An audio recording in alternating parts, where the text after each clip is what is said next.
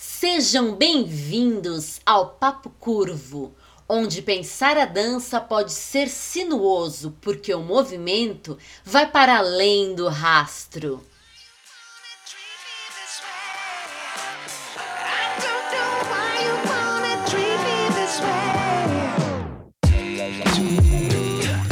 Papo Curvo, o papo mais fora da linha para os amantes de boas conversas dançantes. Olá, meu povo e minha pova dessa galáxia dançante! Sejam muito bem-vindos a mais um episódio do Papo Curvo, o seu, o meu, o nosso podcast de dança, onde toda semana eu, Henry Chuang, também conhecido como Henry C, e ela, Talita Leme Chuang, também conhecida como Talita LC, discutimos, conversamos e pensamos um ou mais assuntos de dança. E é isso aí, estamos de volta com o Papo Curvo agora em 2021, nosso primeiro episódio desse ano, depois de um tempinho de recesso, de descanso. Talita está batendo palmas aí. E é isso aí, tudo bom com você, Talita?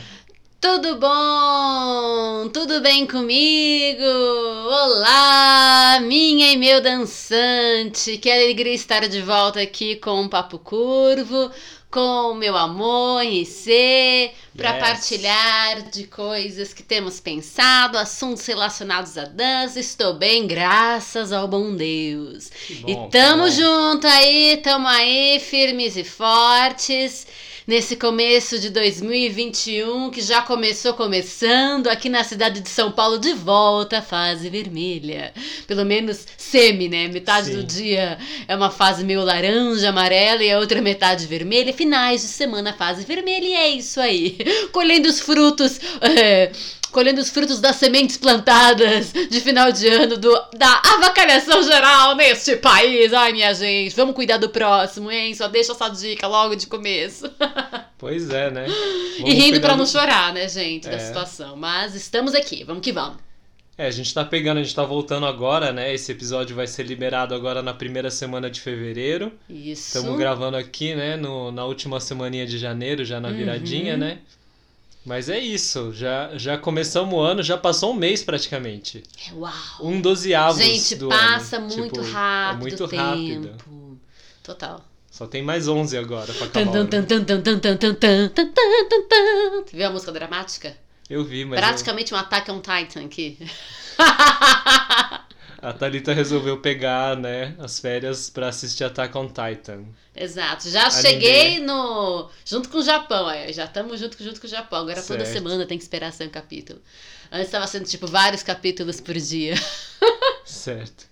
Mas vamos lá, o que interessa, o papo curvo de hoje. Do que, que vamos falar hoje? Olha, gente, eu até intitulei esse episódio. Já intitulei, nem gravei, porque a gente dá o nome só depois se grava, tá? Só pra avisar. Depende da vez, né? É, depende da vez. Às vezes já tá bem, bem arquitetado, mas assim, a gente bate o, mar... bate o martelo só depois. Mas eu já dei o nome disso. Ah, é? Esse é, é Novo Ano, Novo Eu. 2021. Novo Ano, Novo Eu. Certo. Nada original, já vi vários lugares com isso, não necessariamente sobre o ano de 2021, mas essa Uhum. frase, né, novo ano, novo eu, certo. ela já é meio conhecida. E você tá descartando o novo normal, porque já viu que o novo normal já, já é praticamente normal. Já, Ah, já falamos novo, disso, né? já falamos disso, não sei se em papo curvo, mas certamente em Quintal Coreográfico, ou no vlog que a gente começou às segundas-feiras. Gente, tá rolando um vlog live, toda segunda-feira é só entrar no canal do YouTube às 8 horas da noite, toda segunda-feira.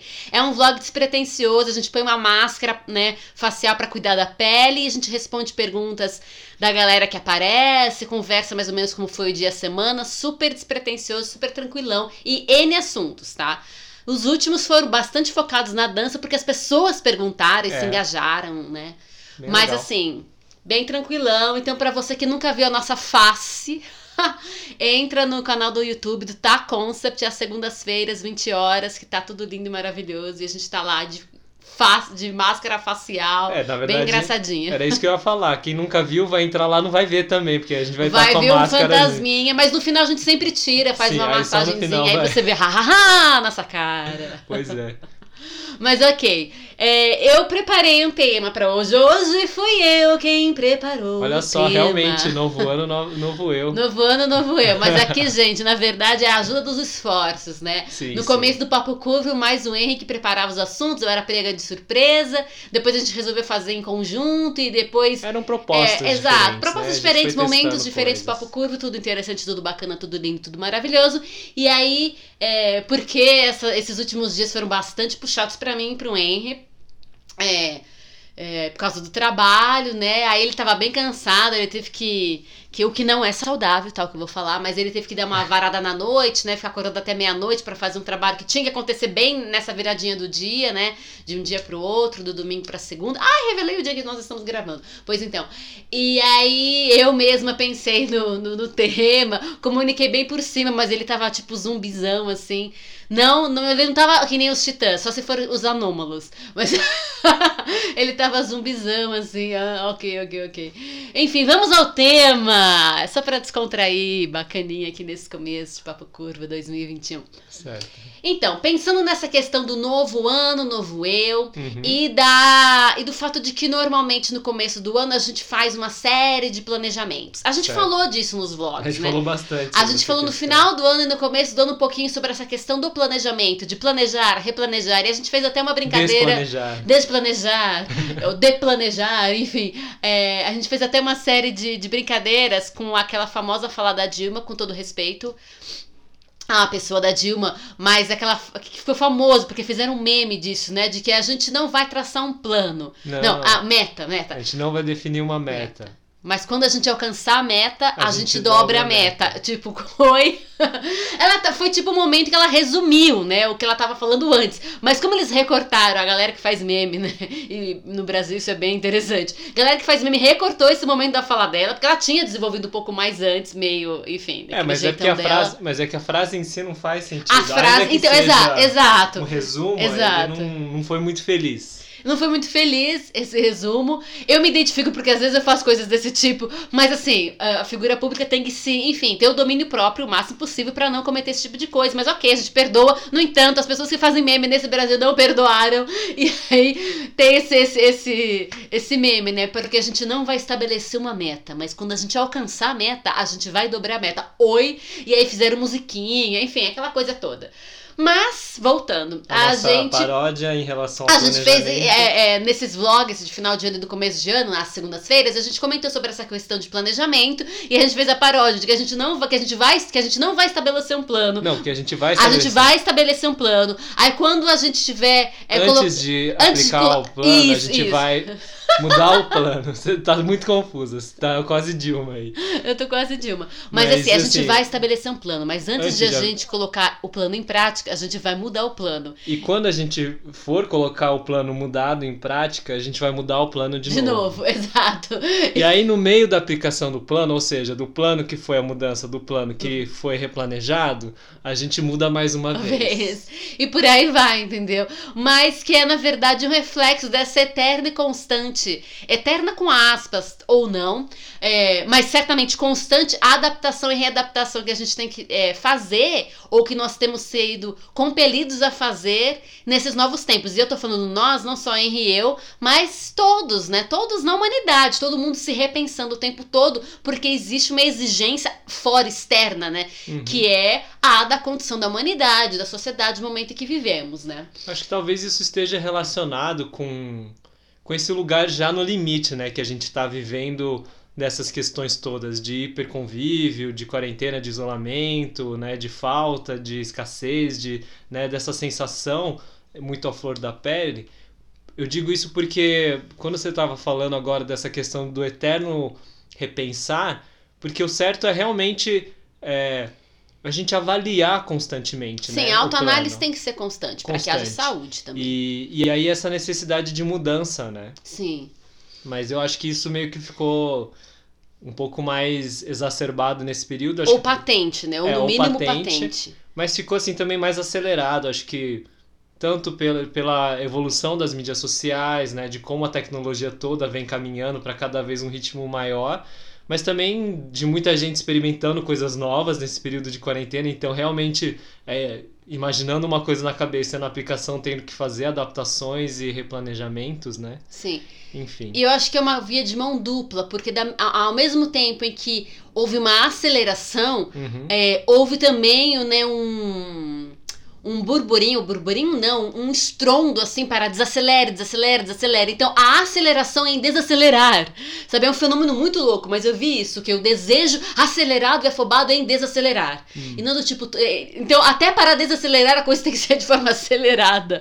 Tipo aquela pisada brusca, assim, no, Exato, no exato. do- Ou do acelera demais, ou aperta, né? Realmente pisa no pedal do, do, da, da- Repentino. do freio. repentino do freio pra, pra ah, daquele breque, ou acelera com tudo, entendeu? Então as duas coisas acontecendo.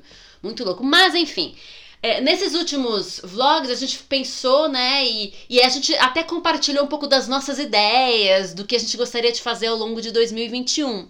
E aí eu queria. Só que assim, foi super de forma despretensiosa. A gente tava Sim, numa sim, vibe sim. super de boa nesse vlog. Não que a gente vá fazer uma vibe pesada e densa agora, não é isso. Quem disse? Quem Aqueles- disse também? Ah, ah, ah, ah. Quem disse? Nunca sabemos Você nunca o que sabe. nos aguarda. A gente, a gente fala essas coisas, mas é, de novo, a coisa tá acontecendo ao vivo, não tá scriptado, né? não tem um Exato, roteiro. a gente não então, tem roteiro, então a então gente pode tem ser, ideia. pode ser que se desenvolva em caminho para um, Um lugar lugar, que a gente denso. não, não tinha imaginado. Mas, Mas vamos lá. certamente, seja ah, numa vibe de boa, seja numa vibe mais densa, reflexiva, Uhum. é, eu tenho certeza que as duas coisas serão e são proveitosas.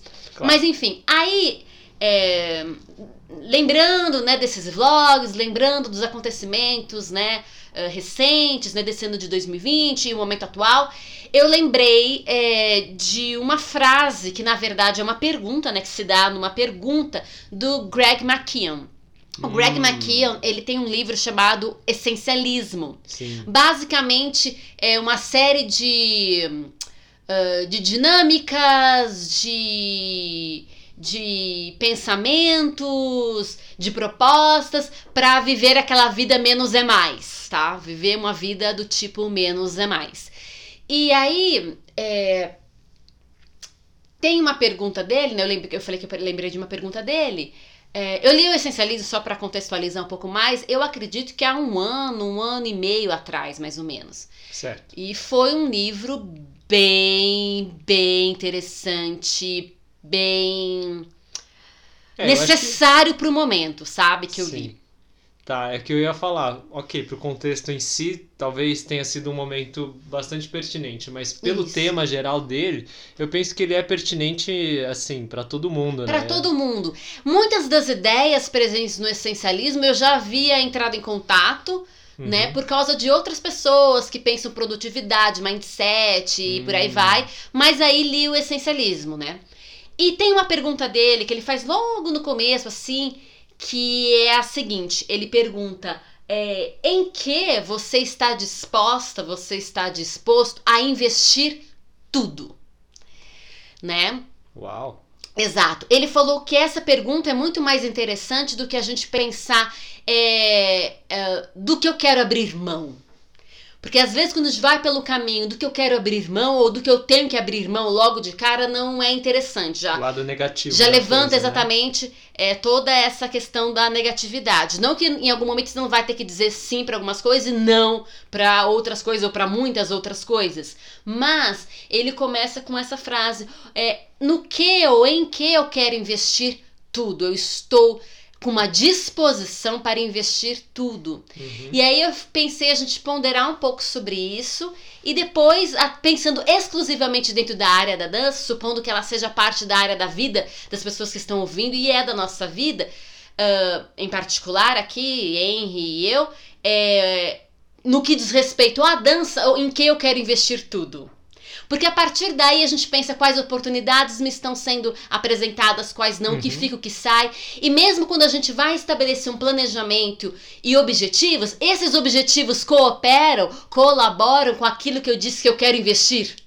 Certo. é, de forma total e cabal, Uhum. né? Ele colabora ou ele vem atrapalhar? E aí isso vai ajudar depois numa no desenvolvimento que ele faz ao longo do livro, com outras perguntas, ele vai fazendo um desdobramento. Mas é muito interessante, porque é um livro feito à base de perguntas. E aí, só pra fazer uma pontezinha, eu tava lendo, né? Não, tô aqui fazendo só se preparando o terreno, minha gente. Só preparando o terreno.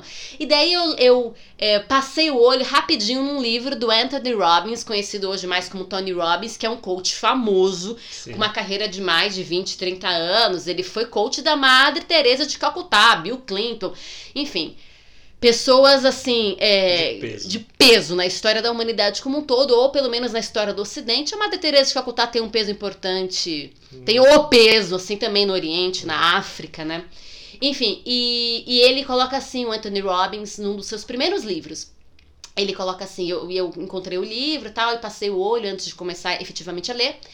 E ele fala assim que é, vai pra frente, ou avança, ou é sábio aquele que elabora as melhores perguntas. Porque é na elaboração das melhores perguntas que a gente encontra as respostas. As perguntas em si já são resposta. Quando a pergunta é muito bem elaborada, a resposta ah, talvez seja é, mais instantânea ou ela venha com mais facilidade. Porque é, perguntas bem elaboradas, elas vão de encontro ao coração, sabe? É o lugar onde realmente tá é, o nosso desejo, que não é simplesmente um lugar intelectualoide, verbal, mas é onde estão as entranhas, digamos assim, né? Os nossos órgãos, assim, as entranhas. Então, perguntas mais bem feitas. Então, ele, ele, ele estimula a elaboração de, pergun de melhores perguntas. A gente tem que fazer as melhores perguntas. E é assim que a gente caminha. E aí, pensando que o essencialismo inteiro é um livro de perguntas, eu falei, ah, eu acho que o Greg deve ter hum, mamado nessa fonte aí, é, né, bebido dessa fonte. De, é, talvez, né? Existe uma Uhum. possibilidade grande por causa dessa questão das perguntas. Mas aí, voltando à pergunta. Não, não, não, peraí. Você vai falar um monte de coisa e você não vai me deixar falar nada? Dá Não, licença. eu Deixa eu quero- falar uma coisa. Ok, Deixa eu falar. Posso falar também? Pode, também tá- Meu você- nome também tá nesse, nesse, Nesse podcast. Fale. Agora me fugiu o que eu ia falar exatamente. Mas calma, vai vir. Ai, ai, que Aqui é duelo de titãs, minha gente. Se, se, eu não, se, eu não dou, se eu não dou uma freada nessa moça, ela não deixa eu falar nada. Eu sou o titã do ataque. Ai, o que, que era que eu ia falar, Jesus amado? tá, de pergunta, porque o que Sim. acontece? Às vezes, às vezes existem perguntas que a gente ou recebe ou a gente faz e a gente não consegue responder verbalmente. Sim. Tem, é é, tem questões, por exemplo, ah, o que você sente antes de entrar no palco? Não dá pra explicar verbalmente. Ok, a gente Tenta. faz uma síntese e resume. Ai, é um pouco de ansiedade, um pouco de animação, um pouco de êxtase, um pouco de. Mas é uma salada de emoções, são, tem coisas que são indescritíveis, e aí até aquela imagem, ai, borboletas na barriga, né? Porque, tipo, o que, que são borboletas na barriga também? Pra cada um pode ser uma coisa diferente. Mas são tentativas de explicar essas emoções, essas ideias, né? Então, realmente, às vezes pensar em perguntas pode ser muito interessante, porque às vezes você não consegue descrever. E se você não consegue descrever exatamente, por exemplo, né, nesse caso, é, pensando em objetivos, em, em decisões que você precisa tomar, às vezes é difícil, porque se você resume numa frase é, muito lógica, num objetivo muito simples, ele não abarca todo o seu sonho, toda a intensidade que aquilo tem, você não consegue Sim. direcionar os esforços da mesma maneira se você colocasse uma pergunta interessante que evocasse essas Exato, imagens, né? exato. Então, E talvez a gente tenha que fazer uma pergunta geral e a partir dela, que é uma proposta até do Uhum. Greg, esmiuçando para você pegar também os pormenores. Que aí é uma dica, na verdade, de não só descobrir o core, né, a essência daquilo que você quer fazer, trabalhar, ser, mas que é também como a gente desenvolve um planejamento de produtividade, né? Sempre dizem, né, e, e tem bastante comprovação, é sempre pensar na, na menor parte daquilo que se deseja, Hum. porque ela é mais executável, ela drena menos a sua energia, e aí ao longo prazo, com paciência, essa acho que talvez seja uma parte difícil, né, é cultivar a paciência, você vai ter construído o seu castelo, né, de grãozinho em grãozinho. Enfim, Voltando à pergunta, o que eu quero, o que eu estou disposta a investir tudo? Pergunto para você e o que você está disposto a investir tudo e para quem está nos escutando, pensa aí, no que eu, em que eu estou disposta, disposto a investir tudo, o Você. que quer que seja tudo. você. Ah, não, eu fiz, eu fiz todo um pensamento E preparei o terreno tem que ser a primeira a responder? Não, essa é a minha resposta. Ah! Ah, calma! Ai, gente! Ai, coração! Ai, calma. Não. Você tem que fazer a construção toda e aí responder. Não, Eu a resposta estou- é você. Eu estou disposto a investir tudo em você. O que é tudo? Ai, gente, Tudo, olha as é declarações de tudo. amor aqui. Tudo é tudo, desde, desde o momento que, que a gente se apaixonou e que eu, que eu decidi que a gente ia se casar, antes de você saber que a gente ia se casar e de eu ter falado que a gente ia se casar. Enfim, desde sempre foi tudo. Por quê? Porque é tudo. No- desde o momento que eu me apaixonei por você, que a gente começou o nosso relacionamento, né? Eu lembro que eu falava pra você, acho que você tem um pouco dessa memória, de que no começo eu falava pra você, nossa, isso faz muito sentido. Como é que eu nunca tinha enxergado isso antes? Por quê? Porque existe uma questão pra mim é, de que eu sempre disse pra mim, eu sempre disse pras pessoas que a coisa que eu mais amava era a dança. E que assim, qualquer pessoa com quem eu me apaixonasse, com quem eu fosse casar ou o que fosse, teria que se contentar em ser a segunda coisa que eu mais amasse. E, e no momento que a gente é, que eu já conhecia você e eu sabia que você tinha essa mesma, você partilhava dessa mesma paixão que eu em relação Uhum. à dança. Então, quando a gente começou o relacionamento amoroso, aí eu fiquei assim, nossa, mas com ela a gente poderia seguir os dois se amando e amando a dança, né? Não teria nenhum problema com isso. Olha só que interessante. Até o ponto que eu percebi, na verdade, de que eu te amava. Tanto que eu estava disposto a abrir mão até da minha dança. Coisa que nunca. necessário. É, coisa que nunca tinha acontecido antes, né? Claro que tem toda aquela questão que eu já falei em relação à comida, que eu me, eu me alimentava super mal, comia o que eu, eu tava afim, e eu não dava muita bola pro quanto isso é, trazia problemas pra minha dança. Mas aí eu acho que é mais um lugar de cegueira mesmo, de não percepção do que é, real intenção, né? De, de que era isso que eu queria amar mais do que a dança, e mesmo tendo consciência disso, é, eu não importava. Não. Uma caso, uma, uma, não tinha uma clareza de que Isso talvez eu, eu indicasse- acho que eu amo mais a comida do que a dança, porque afinal eu não abro mão da comida em prol da minha dança. Isso, e aí tendo Tá. essa. Aí quando eu tive, caiu essa ficha, eu falei, opa, não, peraí, tem alguma coisa errada. Não. Eu, Eu disse que eu amo a dança, mas eu não largo mão dessa comida que me deixa num, num é, estado num inflamatório. estado num inflamatório estado que é prejudicial à minha dança. Exato. Então, ok. quando, quando veio, Entendi. veio assim a informação, veio aí, não, tudo bem. Deixa isso de lado, tanto que muitos amigos meus, né, grande parte dos amigos que passaram a adolescência, é, o início da, do, do, do período adulto meu, eu sempre fui churrasqueiro da turma, né? E hoje a gente tem uma dieta vegana, a gente adotou a dieta vegana. E muitas pessoas me perguntaram, mas por que, que você fez isso? É, primeiro lugar, por causa da Talita, minha Sim. esposa amada que estava doente e a gente teve que mudar a alimentação para recuperar a saúde dela.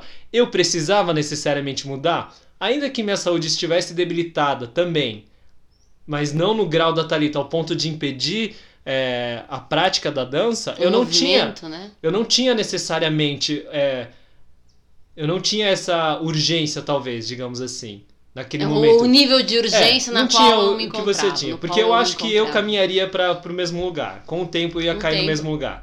Uhum. Mas naquele momento a decisão foi tomada por amor a você. Porque eu falei para você. Eu sei que é uma jornada difícil mudar a alimentação, eu sei que é difícil abrir mão das coisas que a gente gosta de comer, mas em prol da sua saúde, eu vou com você. E, e foi isso, né? Uhum. um primeiro, numa primeira instância, e aí eu olhei também eu falei, tá, e, e se eu gosto tanto da dança, se eu amo tanto a dança, realmente faz sentido abrir mão disso, que apesar de eu gostar muito de comer, de achar gostoso, não faz mais sentido, porque eu quero trabalhar bem a minha dança, mas também durante um período é, eu também estive bem disposto, né? É que eu sempre, eu não tive nenhum momento que eu tive que zerar 100% a minha dança pra é, trabalhar com você. Uhum. Eu acho que sempre teve uma manutenção assim, mas eu, eu abri mão de trabalhos profissionais de dança pra é, te ajudar a galgar e atingir os sonhos que você tivesse. Eu falei e a segurar você. as pontas quando eu entrei né, em sabático, no período de descanso para recuperação, segurar as pontas daqueles projetos que eu já tocava, porque Sim. eu tive que deixar nas mãos Sim. Dos parças, né? Eu deixei você como responsável, mas e as pessoas que estavam juntos, né? André, Stephanie, Lucas, Sim. Letícia, minha mãe, tá? Pra ajudar ali a segurar os pontos, porque eu realmente fiquei um período sem trabalhar, gente, só só me recuperando. Sim. Então é isso. E agora o que eu faço? Você me quebra as pernas, faz a, a declaração de amor e Agora eu continuo como? Eu continuo como minha gente dançante, desenvolvendo aqui o papo. Tipo, Você, acabou. você honra, você honra o meu investimento, o meu amor por você, dizendo agora, compartilhando o seu sonho. Qual que é o seu sonho? Ok, né? Eu estou disposto a abrir mão, em primeiro lugar, tudo por você. Em segundo lugar, eu acredito ainda que a dança ocupa um lugar assim de, de muito muito afeto pra mim.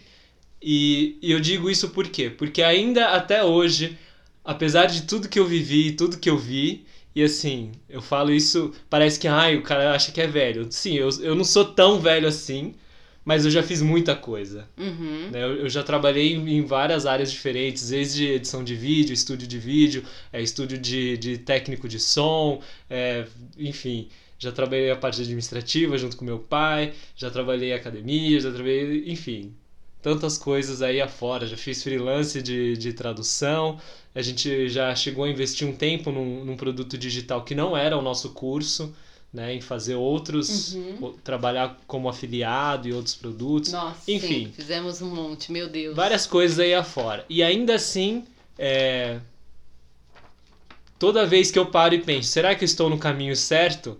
Aí vem a, a questão, mas você não queria, você não gostaria de trabalhar com dança? Seu sonho, sabe? Se você pudesse fazer com a dança, você não largaria tudo agora? Se alguém virasse pra você, alguém de respeito, assim, tipo Deus, falasse Alguém assim de pra você. respeito, hein? Deus. Tipo Deus falasse assim, filho, vai que dá.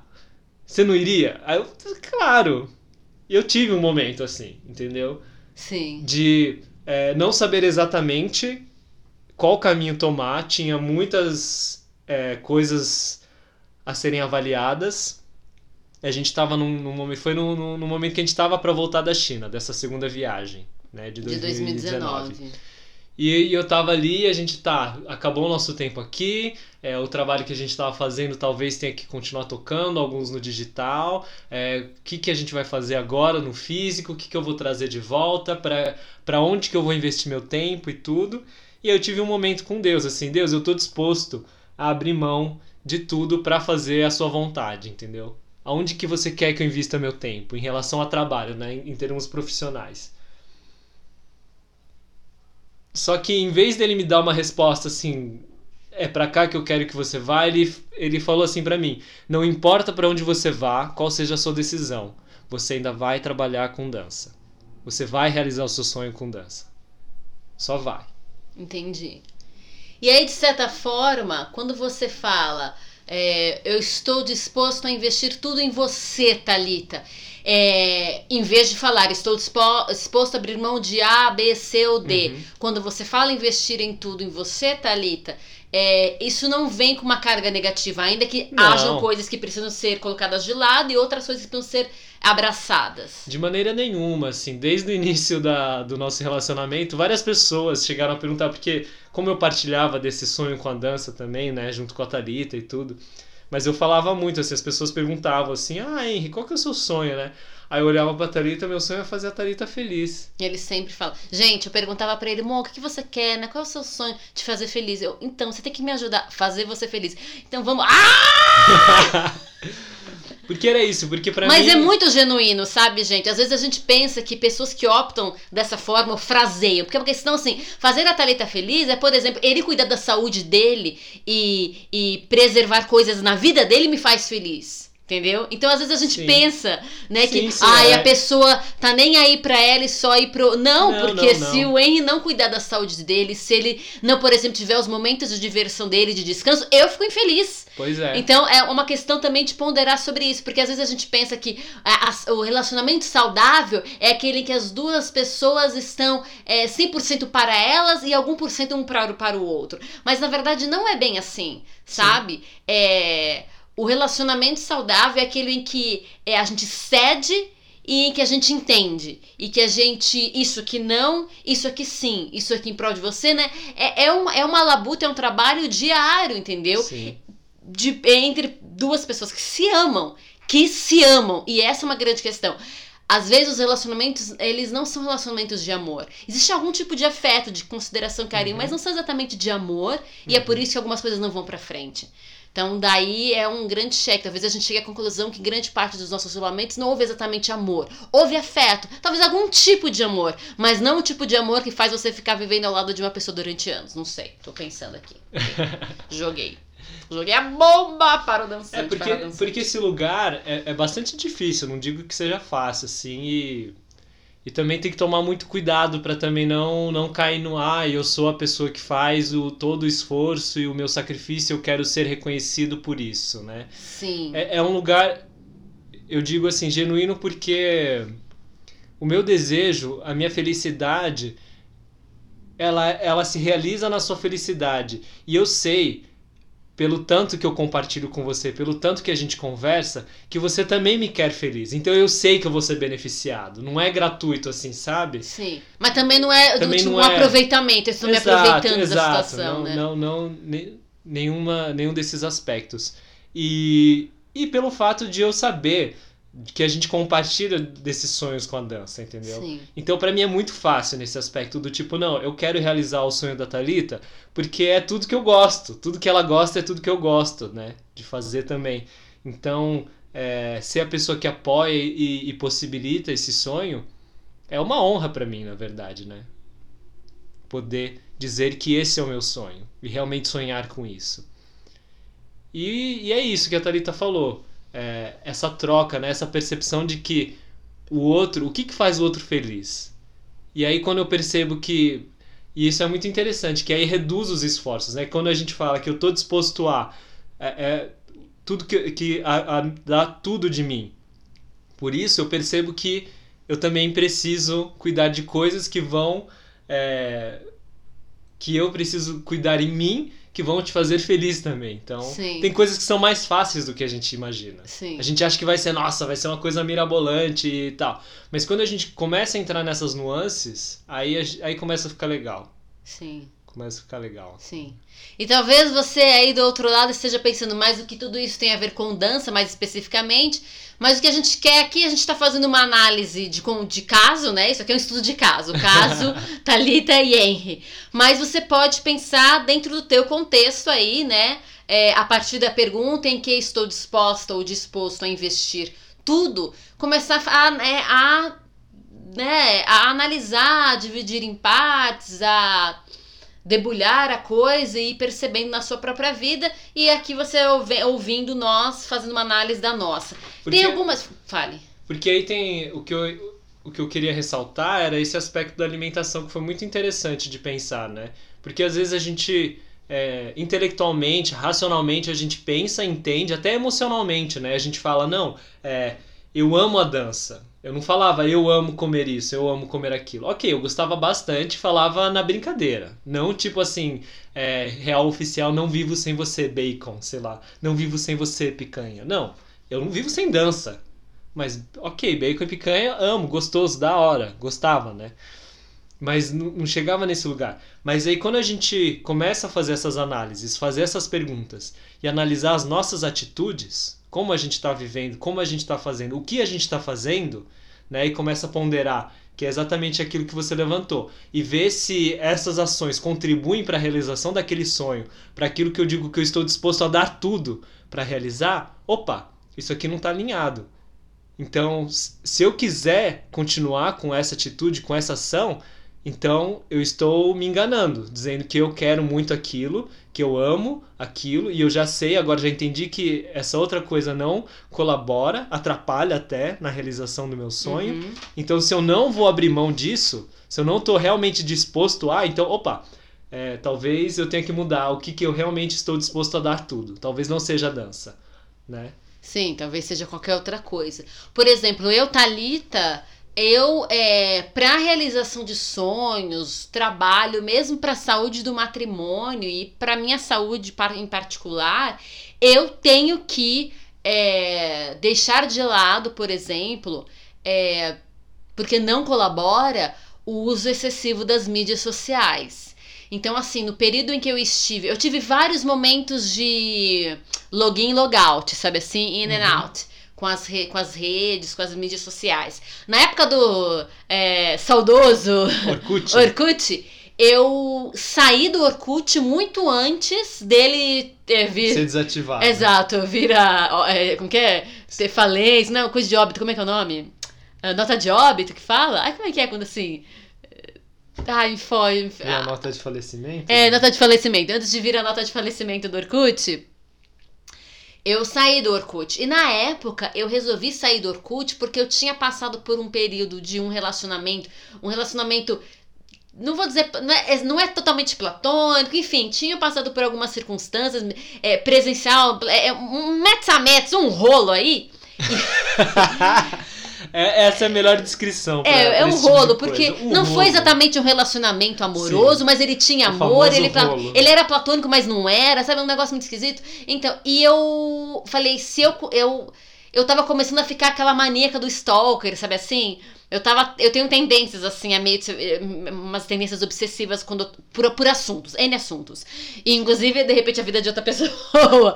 E aí, na, na época, mais, né? Hoje eu já tô bem melhor, graças a Deus. Deus transforma, Jesus faz, né? A faz a obra. Mas assim, é, e aí eu não tava me sentindo bem, tinha acontecido umas situações chatas, e aí eu saí do Orkut. E Uhum. foi a libertação sair do Orkut. Meu Deus, que coisa boa. Fui produtiva, foi maravilhoso. Não saber da vida alheia, que benção, né, minha gente? Foi ótimo, foi muito bom pra mim e foi muito bom pra minha cabeça. Uhum. Aí, anos depois, já na minha segunda faculdade, eu fui pressionada, com todo amor, mas fui pressionada pelas minhas companheiras de classe a entrar no Facebook. Porque elas tinham um grupo, né? O grupo da classe, da turma e tal. E aí eu fiz minha conta de Face, comecei a usar o Face e tudo. Mas assim, por exemplo, o WhatsApp, eu só fui entrar depois que eu terminei a, a faculdade. Ou seja, Uhum. só depois de 2014, minha gente. Olha a lerdeza. Eu usava o WhatsApp dos outros. Então, Sim. sei lá, tava na casa da Andréia lá, porque às vezes dormia lá pra ir no dia seguinte à faculdade, também por causa do trabalho, né? Enfim. E aí eu usava o WhatsApp dela, eu falava, eu eu me comunicava com as pessoas via o WhatsApp dela. Do tipo, ah, o grupo tá falando tal coisa, Thalita, o que você acha? Ah, eu acho X, e ela passava a mensagem. E Instagram foi depois, eu acho que veio em 2015, A gente 2014, fez junto, não 2015. Não, eu tinha um Instagram. Ah, tinha um não, Instagram? aí acontece, eu fiz o Instagram, Thalita. Ah. É, que era Crazy Thalitinha o, o nome do, do Muito Instagram. crazy. Muito crazy. E aí acontece, mas Vida logo eu louca. fui percebendo que não ia rolar, entendeu? Certo. Que tava complicado. E aí eu transformei o meu, meu Instagram num Instagram coletivo do Cordas Humanas. Certo. Mudei Olha só, tudo... tudo. certo, hein? Certinho. Do, do Crazy Talitinha pra conta do Exato. projeto. Fiz uma tá limpeza, certo. passei senha para todos os colaboradores do projeto e aí mudei. Por quê? Porque tenho questões com isso, sabe? Sim. E a gente chegou novamente no momento de fazer limpeza. É. Esses últimos, O- quando a gente viajou para China, a gente ficou praticamente sem acesso e a gente percebeu que a gente funcionava melhor. É, deixa eu só. E agora eu eu, eu ia contar o, o caos do WhatsApp. Você quer falar alguma coisa? Não, eu antes? ia falar Fale, só fale. que o Instagram eu entrei depois que a gente casou. Sim, uma conta Pra mim, conjunta. Pra mim, eu, eu olhava e falei, gente, isso aí é. Isso é problemático, mano. Você entrou nesse negócio, você vicia. Eu olhei assim, Você meus vicia. amigos mexendo e falei, nossa, esse negócio é. Eu falei, não, não vou instalar É isso aí, um não. mecanismo para o vício. O, o muito louco. Facebook, eu instalei, eu instalei, eu criei uma conta por causa dos eventos do, do movimento jovem. Sim. Vinha muito estrangeiro. É uma pressão externa, exatamente É, que nem o meu caso. Porque o pessoal, é, o pessoal do, de- dessas, desses países latino-americanos, né, em volta do Brasil, que vinham participar, a galera não usava Orkut, eles usavam Facebook. Já usavam Face. É. E o WhatsApp eu demorei também pra entrar. Eu demorei, eu não. Porque assim, a gente era muito engraçado. O boss, a gente era de, né, o, o elenco, assim, digamos assim, o grupo variava entre 15 e 20 neguinhos. No começo, quando a gente marcava treino, eu ligava um por um pra avisar onde que ia ser o treino. A gente combinava e a gente falava, ó, você liga pra fulano, ciclano e Deltrano, eu ligo pro outro pra tal, beleza. E a gente ia passando assim, telefone. Ligava, passava mensagem. E quando fulano cancelava o treino? Ou realocava para outro lugar? Aí tinha que ligar para todo mundo, blá blá blá blá blá. Aí veio o SMS, opa, facilitou um pouquinho. Disparava mensagem um- uma noite antes ali, ó, amanhã tá combinado, tal horário, tal lugar, vamos lá. Aí eu sempre ensinava aqueles pacotes de se você mandar uma mensagem no dia, ele cobra um valor e você pode mandar quantas quiser naquele dia. Então era isso que eu fazia. Quando veio o WhatsApp, eu falei, ah, não, entendeu? Não, tal. Até o momento que eu perdi um treino, porque a galera combinou toda pelo WhatsApp e ninguém me avisou. Eu falei, vocês são uns bandos de safado. Aí, porque a Eles galera. esqueceram que esqueceram não que eu não tava. WhatsApp. Todo mundo já tava acostumado Entra a no usar. grupo, e tudo. manda e acabou. Falei, tá bom, tá bom. Vocês, né, vocês me sacanearam nessa, mas tá bom, vou entrar, tá bom, tá bom. Aí você entrou. Aí eu entrei. Enfim. E aí, assim, já há muito tempo que eu não tenho Facebook no meu celular. Sim. Né? Eu recentemente desinstalei o Instagram também pra não ter que usar no celular. E agora eu fiz uma coisa a mais. Certo. Que é desinstalar o WhatsApp. Então, assim, todo dia eu instalo o WhatsApp, verifico se tem mensagens, resolvo que tem que resolver, desinstalo e acabou. Todo Agora- dia assim, você acabou de começar, né? É, mas já faz Coisa- três dias que eu Ah, faço isso. Já faz três dias que eu tô assim Certo. nessa. Então, ó, já tô consegui- já consegui três dias. E tá super tranquila, na verdade, não é problemático. Uma coisa muito interessante é que eu nunca fiz backup das minhas mensagens do Google Drive, o que é uma coisa positiva daquilo que a gente investigou. E, e super Em funciona. relação à segurança de mensagem. Exatamente, super funciona, assim. super bacana. Por quê? Porque assim, ah, não tô fazendo nada. O bracinho já estica, pega a mãozinha, abre o WhatsApp. Deixa por eu ver, nada! Deixa eu ver se alguém mandou mensagem. Por nada, entendeu? Deixa eu ver se alguém postou alguma coisa no status. Deixa eu ver se alguém postou alguma foto no Instagram. Exato, e é por nada, não do tipo, agora eu vou olhar e vou usufruir dessa mídia. Porque Uhum. tudo bem, agora eu vou olhar as fotos, quero gastar um tempinho, né? Quero dar uma. Ai, não quero ficar muito cabeçudo, vou olhar. né? Ou vou entrar pra trabalhar, né? Pra fazer. Mas toda hora esticar o braço e dar uma olhada, gente, pelo amor de Deus. Parece. Sabe o quê? Sabe quando o pai, pelo menos eu não sei, mas é o que eles contam. Pai e mãe acabam de ter filho e toda hora eles vão checando se a criança tá respirando e tal. Pais de primeira viagem, eu já ouvi muito disso. Não, você fica toda hora ali checando se tá respirando no berço, dá uma, né, uma coisinha assim no coração. Um. Fica aparecendo isso, então aí deixa eu checar. Filho, para. Primeiro porque notícia ruim corre rápido e chega aos ouvidos, Sim. né? Segundo, se você tem contatos compartilhados com outra pessoa, existe a possibilidade de se tiver uma urgência, a pessoa também mandar pra outra. Já aconteceu. Uma pessoa quer falar comigo, mandou pro Henry, porque era urgente, entendeu? Manda pra mais de uma pessoa pra garantir que a mensagem che tenha, é, chegou, chegue, né? Pra garantir que a mensagem chegue e seja vista. Do, no mais, gente, conversas de boa e tranquilas, de pá, na paz, sabe? Na paz de Jesus. Então, não tem que ficar afobado. E aí, pra mim, essa limpeza é importante. Porque eu tenho tendência a ficar. Ai, tendências de stalkers, obsessiva. Eu tenho umas tendências assim. E eu sei que eu tenho desde Orkut lá atrás. Então, é. Por que tô falando isso? Porque essa é uma das coisas que, ao é, é, contemplar em que eu quero investir tudo, ou quais são os meus sonhos e objetivos, é, o que que tá atrapalhando, né? Essa é uma pergunta. O que que tá te atrapalhando? Quais são os Certo. obstáculos que eu acho até uma coisa que eu, eu tenho anotado do tempo que eu li o, o, né, do que eu li o livro do McKeon, né? Não sei se ele colocou aqui, mas ele fala quais são os obstáculos que você precisa tirar da frente, né? Fazer um filtro disso, sim, isso não, para poder, né? Ir para frente. E aí, é, outras perguntas que ele coloca, assim, para chegar na ideia de quem. Ok, você quer falar alguma coisa? É, eu ia aproveitar. Ah, então que fale. eu vou, eu vou, eu vou de na verdade, ajudar a gente a chegar no em que quero investir tudo. Outras perguntas que ajudam a responder essa. É, é porque assim, é aquilo que, que a gente tava conversando, né? Perfis e perfis. No caso, você, você sempre teve muita questão com essas coisas aí, Sim, né? eu não sou uma pessoa totalmente desencanada e ao Sim, mesmo tempo sim, sou. Sim. Já, já explico isso. É, eu consigo ser bastante desencanado com o WhatsApp até, tipo... Consegue, eu gente, é bem incrível. Ele fica às vezes semanas sem responder uma mensagem e tal. Ah, é, tem aquela mensagem. Eu gente, fico com dó das pessoas, mas... eu não consigo. Eu- ah, eu- eu eu preciso, eu, porque preciso, senão- né, atender essa pessoa. Eu sou Sim, mais, mais, mais 7 e 8. Mas realmente o Instagram eu, eu já ouvi, e Facebook também, de, de muita gente que tem muitos problemas com isso, né? O, o Insta, ele é até um pouquinho assim pra mim, porque pra mim eu sou muito do visual, entendeu? Você é. O Face, Gente, o Face, o Face é não pega visual. tanto porque ele, ele foi ficando meio confuso e eu acho ele meio complicado de mexer. A gente tem ele mais por causa da, do, Do trabalho, trabalho. mesmo. Sim, então, ele administra eu já não tava coisas. tão, tão usando.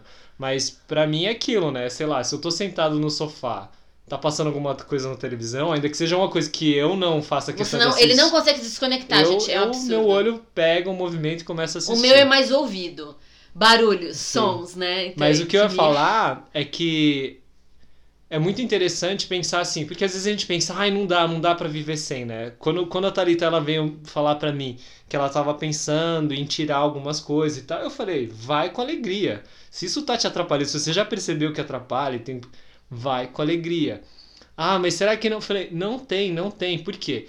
É, meu pai, de muito tempo. Ele, ele demorou Esse, muito pra esse, seu, arrumar. esse seu será que não, não tem, não tem, a pessoa não entendeu aqui, doutora. Depois você explica, será que não? Quais são as, eram as minhas questões em relação É, será, que- será que. Será que se eu sair das mídias sociais, ou der um tempo, ou limitar bastante, vai ser problemático pra minha carreira? Porque ela é essencial para o desenvolvimento de uma carreira em dança? Essa era uma das grandes sim, inquietações. Sim, sim. Exato. Será que eu vou me desconectar completamente das pessoas e não vou ter mais acesso a elas? Exato. Essa era outra questão. Exato. Aí eu falei pra ela do meu pai, né? Eu falei, meu pai, ele, de- ele sempre teve celular, ele achava muito legal a tecnologia, ele comprava os smartphones de última. pra não usar todas as Mas as ele não usava, ele usava pra escutar música e pra fazer ligação, literalmente. Hoje a gente usa muito mais o smartphone, não pra fazer ligação. O smartphone é um- é um do computador que- ambulante. Do que o, a função fone mesmo, né? Do Exato, telefone de ligação. Exato. Mas o meu pai ele usava realmente a função de telefone.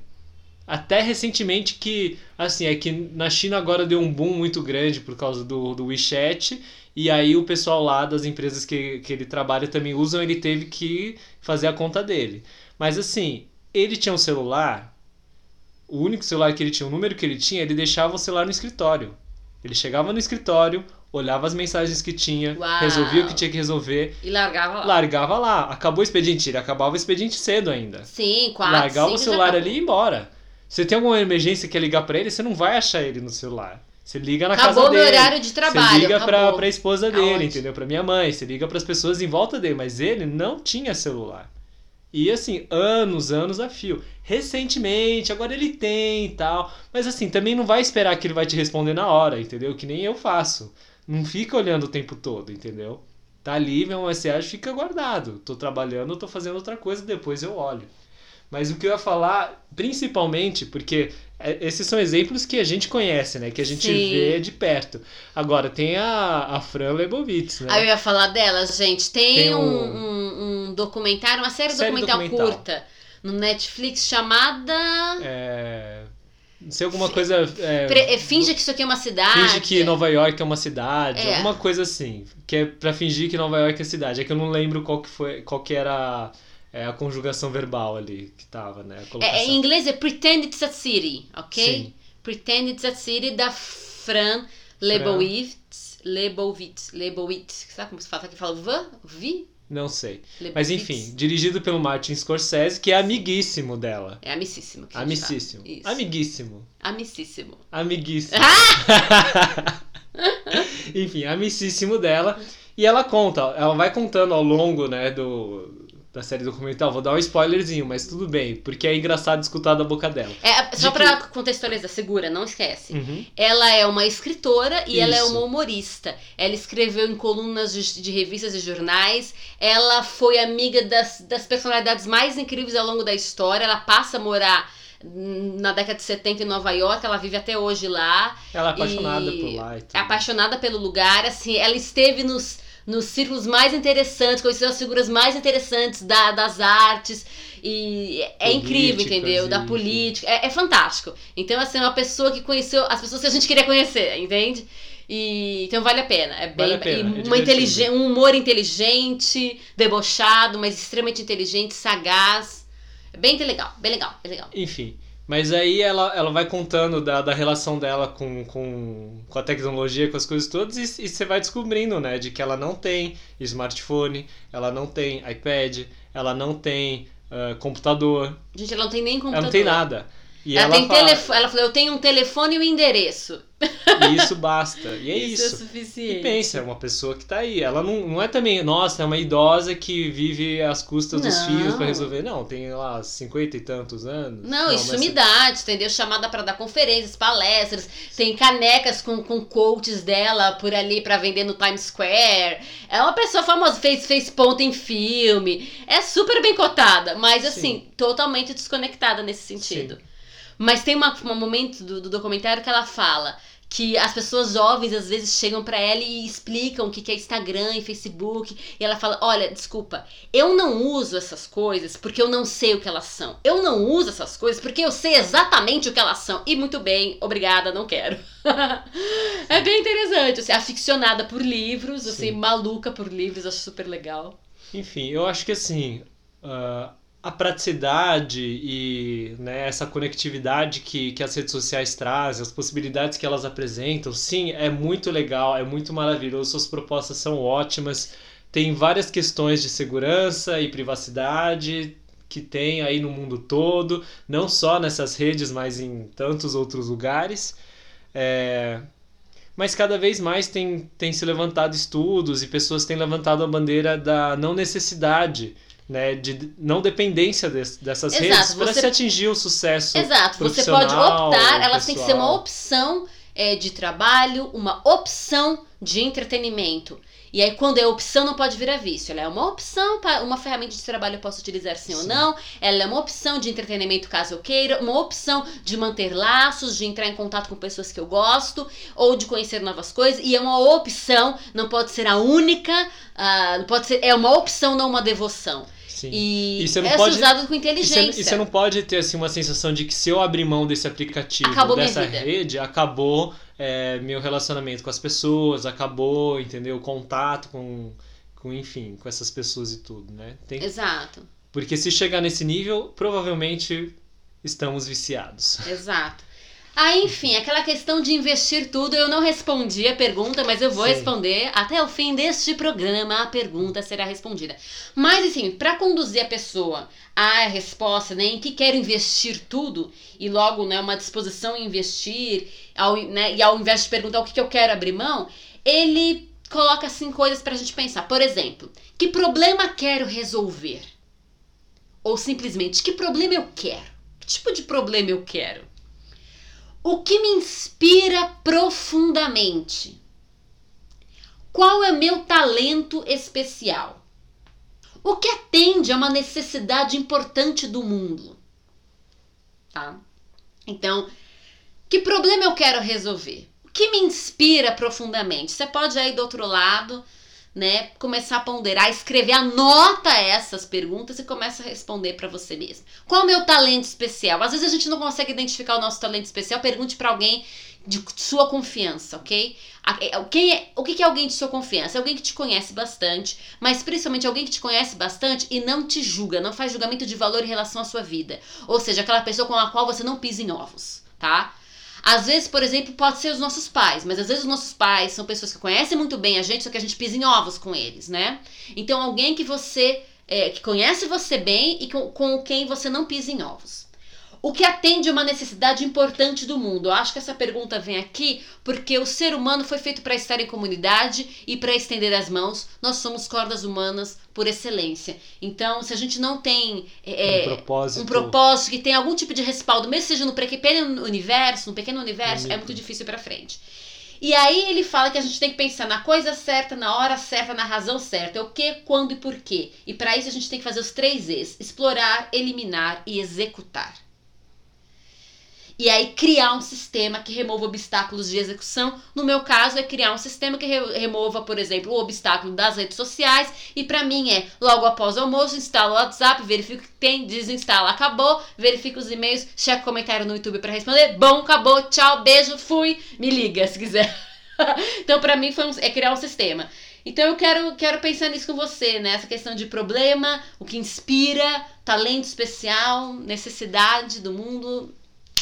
É, antes de a gente entrar nisso, o que eu ia falar é que você falou assim, né? É, instalar, desinstalar o WhatsApp, e-mails e comentários do YouTube. Aí a gente pode pensar, ah, mas o Instagram e o Face? Gente, só para avisar, tá? Em breve a gente vai fechar o nosso perfil do, do Instagram e a nossa página do Facebook, justamente para a gente poder direcionar os esforços e organizar as coisas todas, porque tem uma série de demandas, né? Tem Essas muita coisas. demanda a lidar com essas plataformas. E nós somos ainda, quem sabe no futuro seremos mais, Sim. mas ainda somos uma equipe de dois.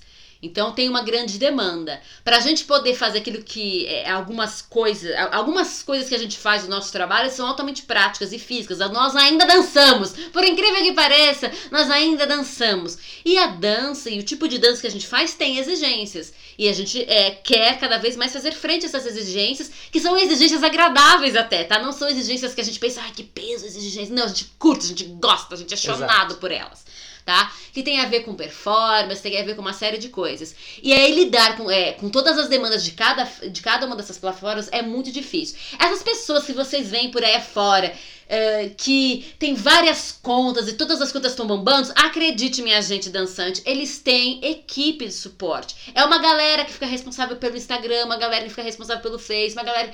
E, essa, e a pessoa principal vai transitando, mas ela não é a mais responsável por aquilo. E aí dá para fazer. Entendeu? E por isso que agora, quando você é responsável por tudo, você vai gerenciar suas mídias sociais sozinho. Você vai gerenciar a saúde do seu corpo para dançar. Você vai gerenciar a sua comida. Você vai gerenciar seus relacionamentos, a limpeza da tua casa, cuidar do seu cachorro, do seu gato. Quando você vai gerenciar tudo, meu Deus, meu Deus, alguma coisa vai é ser prejudicada e talvez alguma coisa que é muito cara e importante para você vai ser prejudicada porque você está fazendo tudo. É impossível? Não, não é impossível com muitos limites e muitas barreiras. Mas carreiras e carreiras, trabalhos e trabalhos.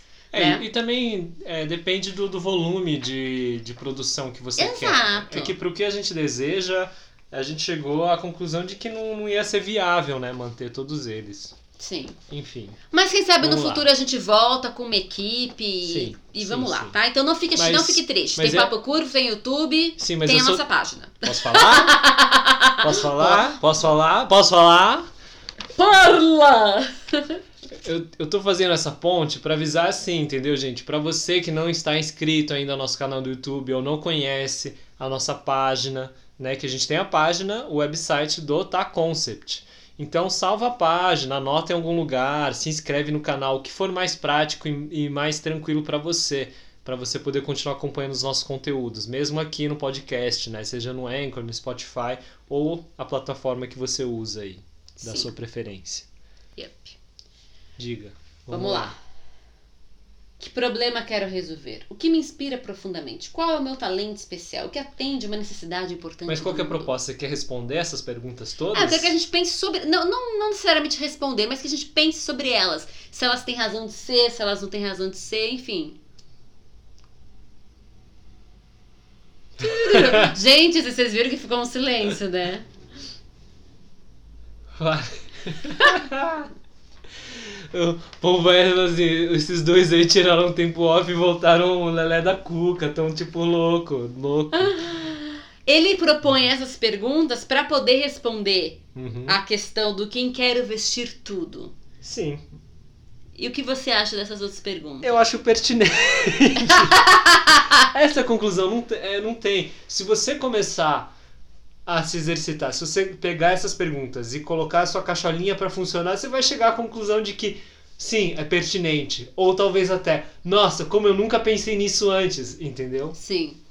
Porque às vezes ele simplifica. Ou você também pode se deparar, nossa, que difícil, eu não consigo, eu não, é, eu não consigo sair de um ponto, eu não enxergo além.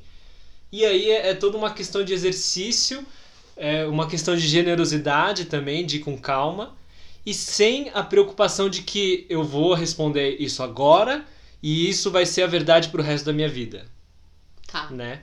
Eu acho que, assim como a gente falou dessa questão do planejamento, do replanejamento, ele sempre vai acontecer. Por quê? Porque o homem não enxerga um palmo à sua frente, entendeu? A gente não sabe o que vai acontecer no dia de amanhã. A gente não sabe nem o que vai acontecer daqui a uma hora. Você pode ter um plano lindo, maravilhoso. Você pode estar dentro da sua casa. Falando, falando assim, "Ah, eu não vou fazer nada hoje, eu vou dormir. Entendeu? Não sei. Pode ser que o cachorro do vizinho resolva ficar latindo. Pode ser que, sei lá, alguém resolva te visitar. Pode ser que, enfim, caia uma chuva e começa a go- gotejar em cima da sua cama. Não sei. Entendeu? O ser humano não sabe. Não sabe nem o que vai acontecer no próximo minuto. A gente tem uma certa expectativa e a gente até que acerta com razoável inteligência, né? Num futuro próximo, assim. Por causa que a gente tá vivendo, no momento a gente vai fazendo sempre leituras. Mas o fato é, toda vez que você olha pra trás, o caminho que você trilhou, as coisas que passaram, muitas vezes a gente olha e pensa: nossa, eu devia ter feito diferente, eu podia ter feito assim, eu podia ter feito assado, ai, não foi a melhor escolha, né? Mas você fala isso com base no que você viveu, agora que você tem a informação. Naquele momento você não tinha. Óbvio que se naquele momento você tivesse as informações, você tomaria uma atitude melhor, uma, enfim, uma decisão melhor. Mas aí que tá, essas perguntas elas são importantes. Fazer pergunta é importante por quê? Porque aí você levanta dados. Você levanta dados, às vezes os dados estão aí, mas se você não presta atenção, você não processa esses dados, você não pensa a respeito deles. Mas também não é porque você está fazendo perguntas que você vai abarcar todos os dados e que você vai acertar na sua previsão. Né? Que nem previsão do tempo. Às vezes a gente fala, oh, previsão do tempo é que vai chover hoje. Não chove a gente não fica bravo? Yep. Mas qual o problema? É só uma previsão. Ele, ele nunca falou que assim, é uma Regra, lei. premonição. Não é uma premonição e nem uma profecia. Momento de vidência, né? Vidência, entendeu? É uma previsão, é um, é um chute. Vamos falar real, é um chute. Em cima de dados, vai dar um Em cima de dados estatísticos, tem uma porcentagem X de possibilidade de chover, de chover X tanto. Pode ser que chova, sim, de fato. Se a porcentagem é alta de chuva, pode ser que ele acerte, chova. Pode ser que chova mais, pode ser que chova menos. Porque você que de Pode repente vê um vento lugar, e carrega aquela sua previsão pra longe. Exato. E pode ser que não chova. E, mas é, é tudo assim, é, é, um, é uma possibilidade, entendeu? Então a mesma coisa, quando a gente. É porque a gente não consegue estimar quando a gente toma decisões e tal. Ok, a gente tem um, um feeling, né? Tem uma intuição do. Uhum. Eu acho que é mais provável que isso aconteça, então a gente toma a decisão em cima daquilo. E aí normalmente a gente coloca uma margem de segurança aí pra, ah, caso dê alguma coisa errada, eu, eu tenho uma possibilidade de manobra, resolver um talvez problema que eu consiga antecipar. Mas a verdade é o seguinte, quarentena pegou todo mundo de surpresa, todo mundo viu que assim, tem coisas que são extremamente inesperadas, tem coisas que às vezes você que vai não prever. fazem parte da nossa alçada. Exato, tem coisa que humanos. você vai prever e vai acontecer, e você vai falar, nossa, graças a Deus que eu tive um plano de contenção. Vai ter coisa que nunca vai acontecer, você vai falar, cara, se eu tivesse investido 100% da minha energia e não tivesse duvidado nenhum momento, nem gastado tempo traçando talvez um plano de contenção, eh, talvez eu tivesse muito mais à frente, mas Uhum. você também não sabe. Pode ser que aconteça uma coisa muito pior, entendeu? Então, não dá pra saber. Lá na frente você vai olhar pra trás e falar, nossa, aconteceu isso, isso, aquilo. Mas a grande sacada é que além de você poder olhar pra isso e pensar e ponderar sem esse peso de condenar o seu eu do passado, mas olhar pra isso e, e aprender com isso. E perceber que essas etapas, naquele momento. Que assim, ainda que a gente possa é, é, pensar tal, tal coisa, eu poderia ter ficado sem na vida, Uhum, em termos talvez até morais, né? uhum. Mas eu posso, mas a gente pode chegar à conclusão de, pô, tudo foi necessário para construir as minhas escolhas de hoje, elas também são reflexos das, das minhas escolhas é, certeiras e não certeiras de Sim. ontem. Ainda que eu olhe e fale, mas tal, tal coisa, tal coisa, moralmente falando, energeticamente, energeticamente falando, eu poderia ter ficado sem. Mas escolhi aquilo, quebrei a cara, graças a Deus, agora sei caminho e sigo em frente. Sim, sigo em frente. Então, se a gente pensar. Agora vamos, vamos tentar responder, vai. Ai, porque é divertido. E você responde aí do outro lado também. Que problema quero resolver? Que problema você quer resolver? Tipo, pode falar. A Pode. sua vida. Gente, vocês- estão vendo que eu estou no banco dos réus, mas o Tô quê? brincando. Que problema que eu quero resolver? Olha, o meu sonho em relação à dança sempre foi apresentar uma dança transformadora. Transformadora da mesma maneira como ela foi pra mim. De, de trazer um pouco mais de alegria pra vida, um pouco mais de, de consciência pro próprio ser e um pouco mais de consciência pro próximo. Nesse aspecto, assim, de perceber que. Consciência pro, po- próximo ou consciência da existência do próximo? Da Por quê? existência do próximo. Tá. Porque é, num lugar assim. É que são tantas camadas, mas assim. Conhecer a si e, e esse lugar que a gente estava falando, né? De, de não condenar o seu eu do passado. E nem o eu do presente. Né? Que é nesse lugar. Muitas vezes as pessoas falam que tem dificuldades, tem problemas de autoconfiança, de autoimagem, de nananana. Isso tudo é o que? É você se condenando no presente. Né? E, e eu acho que assim, a dança quando, quando a gente é, percebe que a gente tem a capacidade de fazer alguma coisa, a gente agrega valor ao nosso próprio a, a percepção do nosso próprio eu, entendeu? Ah, eu tenho essa habilidade, olha só que legal. Então, quando é, se trabalha a dança, eu penso que, pelo menos pra mim, é, faz parte da minha história. Nossa, eu tenho uma capacidade que eu não sabia que eu tinha. Eu tenho mais valor do que eu achava que eu tinha, entendeu? Uhum. Eu valho mais do que eu acho que eu valho. Começa por aí. E, e aí, nesse aspecto, começa a gerar uma transformação mental e de percepção. E a partir daí, a, a, possibilidade. Porque a arte transforma. A Sim. educação transforma, né? O aprendizado. Educação é transformação. o- o- esse, to- em esse sua processo todo. Plenitude. Ele vai, ele vai trazer transformação. E aí, como a gente está falando de movimento, né, é o corpo em movimento. A gente se move com esse corpo que a gente habita. E mover com o corpo que a gente habita é trazer saúde. E junto com consciência, com essa transformação toda, ele vai é, gerar coisas tanto químicas, fisiológicas, quanto emocionais, psicológicas, quanto reais e materiais, entendeu? Na minha cabeça ele funciona de um jeito muito completo, né? Como um instrumento de transformação. É o que me, é o que me salvou na minha cabeça, tá? Das minhas experiências, das uhum. minhas questões todas. E, e essa possibilidade me é muito feliz, porque você não precisa comprar um equipamento específico, você não precisa estar em um lugar específico, você não precisa ser de um jeito ou de outro específico. É só você ir fazer, entendeu? Você quer, você faz, você vai, se mexe e começa.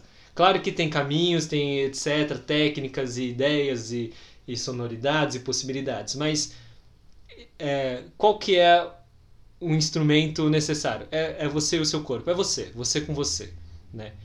E essa consciência, ele, eu acredito que quando a gente se respeita, quando a gente começa a trazer e pensar na gente como ser humano, que às vezes a gente não se olha tanto quanto ser humano a gente se acha menos do que o outro, a gente fica se comparando. Acho que é, um, é, uma questão muito, muito é, latente nessa coisa da, das a redes sociais. A gente se compara com o outro em vez de se comparar, sei lá, com eu de ontem. Exato, com, então. Com a minha, né, olhar então, pra minha Então a gente evolução. se diminui, ou a gente acha que, nossa, fulano tá fazendo tantas é, trabalhos voluntários, nossa, que legal, né? Que ser humano bom. Eu, não, eu acho que eu não sou um ser humano tão bom ou enfim, entendeu? Ou do tipo, nossa, você olha as redes sociais, nossa, as pessoas estão todas felizes, ai, a pessoa não passa por dificuldade, ai, a pessoa não viajou tem, e eu tô é, aqui preso da minha exato, casa. Exato, entendeu? Então a gente é, perde um pouco da nossa própria humanidade, entendeu? Porque a gente olha pro outro. Ou a gente destrói, a gente é, é. é. deplire, né? Como é que é? A gente esgota, esgota a própria humanidade. É, talvez, ou a gente pensa sei. que a humanidade está atrelada com, com esses pontos. Com esse tipo de então, conquista. Esse tipo de conquista. E aí perde, perde noção da sua conquista diária, do sobreviver, do viver, do estar vivo, sabe? É uma conquista estar vivo. A cada instante, a cada instante. São milhares de células que morrem, que renascem, que crescem, que, enfim, que se É, dissolvem. uma pessoa viva, na verdade, são vários seres vivos. Exato. A, a vida é uma coisa extraordinária e, e ela acontece. Ela acontece a cada instante na sua vida, na minha vida, na minha existência e na sua existência, na sua que eu tô falando com você que está escutando, entendeu?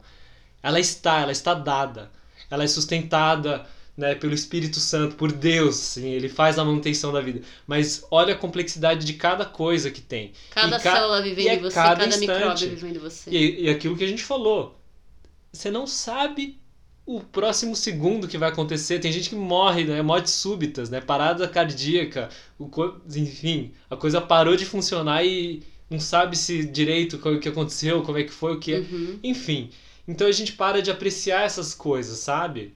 E dar valor para cada conquista que a gente faz. Pô, levantar da cama de manhã exige um esforço. Se você parar para pensar em termos mecânicos, qual quanto tempo os engenheiros, é, cientistas levaram para criar um robô que andasse, entendeu? Que se levantasse, que mexesse um braço ou uma perna, entendeu? Pensa na complexidade mecânica que exige esse tipo de coisa. E a gente faz todo dia. Sim. A gente abre os olhos, levanta, lava o rosto, escova os dentes. A gente fala, ah, eu não sei dançar, é, tem uma coordenação motora muito complicada. Experimenta escovar os dentes com a mão contrária, que você está acostumado a fazer. Você vai ver o que é a complexidade de, de coordenação motora. Sim. Dançar não é difícil. Escovar os dentes com a mão contrária é. Comer, se você é asiático ou gosta de comer comida asiática, comer com um palitinho, com hashi. Experimenta comer com a outra mão, vê se você vai conseguir com tranquilidade. Sim, Isso é dificuldade de coordenação motora. Se você dirige, experimenta frear ou pisar no acelerador com a perna contrária do que é, entendeu? Ou mesmo é, mexer no, no câmbio, câmbio, entendeu? Você vai ver que, meu, é muito complexo. Tem, tem questões aí que a gente faz no dia a dia que é muito mais complexo. Colocar a chave na porta com a mão contrária. Sim. Você acertar o buraco da chave, você fala, meu... Carregar a bolsa, por exemplo, tem algumas bolsas que eu gosto de ah, tipos, modelos, que eu uhum. gosto de uhum. carregar na direita e tem as que eu gosto de carregar na esquerda, né? Modelos diferentes. Sim. Se eu troco, eu começo a bater nas pessoas ao lado. Exato. Eu não consigo desviar também. eu não consigo, eu, já, eu fiz esse teste uma vez na Sé. Não em horário de super pico, mas eu coloquei, sei lá, uma bolsa que eu gostava de pendurar pelo, pela direita e cruzar, aquela se cruza o corpo na direita e, na, e a bolsa fica na esquerda, né? Eu fiz ao contrário, eu, eu, eu tive dificuldade de desviar das pessoas. Certo. Então é Enfim. bem louco isso. Então, então eu acho que assim, a dança, por alguma razão, talvez até por esse lugar mais romântico, a gente pensa, nossa, dança, né? Então, Uhum. quando você percebe que você é capaz de dançar, você fala, nossa, eu acho que eu valho um pouco mais do que eu acho que eu valho, entendeu? Eu vou- Então ele traz esse lugar. E quando a gente se olha com mais humanidade, a gente olha pro próximo com mais humanidade. A gente olha com mais empatia, a gente Uhum. respeita as dificuldades do outro. A gente entende que por trás daquela, né, enfim, seja é, daquela imagem toda que está criada na rede social, ou por aquela imagem que é divulgada é, pelas, pelos noticiários, ou que seja é, a imagem que meu pai e minha mãe apresenta para mim. Né? Eles se fingem estar felizes, ou enfim, o tempo todo para tentar não transparecer as dificuldades que tem em casa, ou isso ou aquilo, a gente começa a perceber que cada um tem uma dificuldade, cada um tem uma singularidade, e cada um é um milagre estar vivo a cada Uhum. instante. E aí você respeita muito mais o ser humano, você se respeita muito mais, você respeita o outro. E, e esse lugar, eu acho que assim, essas pequenas coisas são. é, são pequenas sementes, né? Que nem você falou, de grão em grão, né? De, de, de semente em semente a gente vai construindo coisas que lá na frente elas vão ser fundamentais. Quando você vai desenvolver uma dança e você quer expressar uma coisa muito grandiosa e além, se você não tiver no seu olhar e se você não tiver essa percepção assim desse lugar simples, você pode falar o texto, recitar o texto mais lindo do mundo, dançar a coreografia é, criada pelo maior coreógrafo do mundo, dançar na música composta pelo maior compositor do mundo. Se você não tiver essa percepção e esse entendimento, a sua dança, por mais bela tecnicamente falando, ela não vai estar tá preenchida com uma coisa tão simples e tão singela que fala com todo ser humano, Sim. que é inerente a todo ser humano. Então, para mim, a dança é, é, incrível. É por isso que eu amo a dança, assim. Indiscutivelmente, para mim, é a arte que eu mais amo. As pessoas podem discordar e falar o que quiserem, mas aí é cada um com seus gostos. Esse é o meu. É isso que faz brilhar os meus olhos, isso que faz meu coração bater de alegria. E poder fazer isso tudo com a Thalita é tipo... Assim, o ultimate dream de realização da minha alegria, da Oh, minha meu vida. Então a gente, em busca desse sonho, a gente tem ponderado, replanejado e assim, e eu tenho exercitado, é um exercício também, né? Esse lugar do desapego ao planejamento, a uma coisa que assim, que às vezes a, a custa de muito suor e muita análise a gente chega numa conclusão, chega num lugar. Mas assim, chegou informação nova, chegou é, ferramentas novas que vão mudar o jogo, que vão te dar uma perspectiva melhor e vai precisar adaptar o plano e vai precisar, mas aquilo vai, vai te levar mais rápido para aquilo que, que você quer, meu, não tenha dúvidas, não tenha medo de abrir mão, entendeu? E porque o abrir mão do planejamento anterior não quer dizer que você jogou fora todo o conhecimento. Não quer dizer que você jogou fora todo o trabalho de pesquisa. Não, você está levando eles em consideração e respeitando eles mais a informação nova. E respeitando essa informação nova é que você chega num novo planejamento. E aí você respeita aquilo que foi levantado lá atrás, e não o contrário. Porque se você é, ignora a informação nova, o, a ferramenta nova que chega na sua mão, então você não está respeitando aquele. É, aquele conhecimento que você galgou lá atrás, aquele planejamento. Você está idolatrando cegamente, entendeu? Sim. Você idolatra Chegou uma cegamente. informação nova e você simplesmente fingiu Loucura. demência, bancou a egípcia e ficou ali naquilo que você queria. Exato. Primeiro, né? Na primeira ideia. Se você pudesse falar, ok, acho que a parte do que me inspira profundamente você colocou aí nas suas palavras, meio de Sim, forma sim. diluída aí nesse, na, sua, na sua fala. Mas se você pudesse apontar um talento especial seu, qual um talento seria? especial meu. Um talento especial meu. Por que você não me diz qual é o meu talento especial? Você é uma pessoa que me olha com generosidade, que me conhece bem, assim, conviveu. Eu acho engraçado, porque nessa perto, história assim. toda eu pensei no meu talento especial. Nossa, quanto egoísmo, tô brincando. Compartilhe o seu e, e pense enquanto você compartilha. Quem É, Quando sabe eu pensei penso, no meu no talento especial, eu Uhum. pensei como eu consigo desenvolver ideias a partir de ideias de outros. Sei lá, a pessoa Certo. apresenta uma coisa e eu consigo. Sim, e não só é ideias uma- verbais. Sim, sim. Ideias de movimento. Eu comecei a lembrar, por exemplo, no TCC, nos tempos de Uhum. TCC, como a partir das células de algumas das, das parças ali, eu consegui, consegui desenvolver outras células. Como a partir das células criadas por mim mesma, eu consegui desenvolver outras células. Ou seja, eu, ideia aqui, não estou falando simplesmente de uma ideia verbal, mas ideia N. Uhum. Como a partir de ideias eu consigo construir e desenvolver outras ideias. Acho que esse é um talento especial, seja de sim, fala, sim. seja de texto, real, seja real de oficial. dança. Talvez seja o meu melhor talento. É, e, e aí, é claro, existe um talento de comunicação seja de fala e de outro uhum. tipo, muito forte. Sim, sim. Né? E aí eles caminham juntos, né? Sim. Então eu fiquei pensando sobre porque, isso. Porque é uma ferramenta que você. É uma carta na manga, digamos assim. Um facilitador para você desdobrar as ideias também. Exato. E aí, é, em algumas. É, eu já ponderei sobre a minha pessoa, ah, você tem muitas características de, de, de pioneirismo em alguns aspectos. Uhum. Mas esse meu pioneirismo não vem de uma ideia do além, vem justamente dessa minha capacidade comunicativa e de criar ideias a partir de ideias. Fazer pontes, né? Exato, e de desdobrar a partir de ideias. Então, uhum. se tem algum tipo de pioneirismo, ou, ah, esse, esse procedimento me parece bastante pioneiro, é por causa disso. É, a maneira, por exemplo, quando lá atrás, lá atrás mesmo, final dos anos 90, começo dos anos 2000, é, a maneira como eu trabalhava, por exemplo, com danças ministeriais, danças dentro de igreja, em, em é, litúrgicas, culto religioso, já era bem diferente. Eu vi pessoas trabalhando dessa forma muito tempo depois né? Certo. É porque eu não me expunha, né? Nem tinha festival de dança, coisa não, eu não me expunha, eu ficava dentro ali daquele círculo, naquele círculo, dentro daquele, enfim, daquela coisa local. E mas a maneira como a pessoa já era bem à frente. Isso é uma menina de 15 anos, 16, é, né, fazendo. Mas isso porque eu sempre peguei ideias e desdobrei ideias a partir das ideias alheias. E faço isso com bastante destreza. Não que eu não tire as minhas próprias ideias, mas Sim. isso eu gosto de fazer e eu faço até para lá papá, para pim pim. Então eu tava pensando nesse meu talento especial. Agora, o seu talento especial é. Você tem vários talentos, amor. Uau! Me deixar maluca, por exemplo. Isso é um talento. É um talento. Mas é, você tem uma. Um sharp vision. Como é que, como é que fala isso?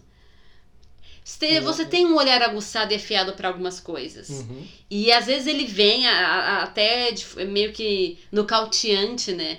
Ele nocauteia outra pessoa, para quem entra em contato com esse seu lado. E você tem uma capacidade é, comunicativa, você tem uma proatividade que eu não vejo nas outras pessoas. Eu vejo proatividade, às vezes, em pessoas que estão em posição de liderança. Certo. Mas às vezes eu olho para elas e penso, porque você não tem escolha, né? Porque uhum. a pessoa que tá na liderança e tem proatividade, se fica sempre essa interrogação. Você, você é proativa de fato, fato ou, você ou, você faz porque. Você não tem escolha do... porque você tá nesse papel. Uhum. Mas eu vejo você uma proatividade que eu não vejo, eu acho que eu nunca encontrei igual. O tipo de proatividade. E olha que eu já vi muita gente. Certo. Mais velhas, mais novas, trabalhei com muita gente, eu nunca vi esse tipo de proatividade. De você se coloca, ah, aquilo, aquilo precisa ser feito e você, quando eu vejo, você tá fazendo. Você entra num lugar, aquele lugar não, for, não foi varrido, você começa a varrer. Sabe assim?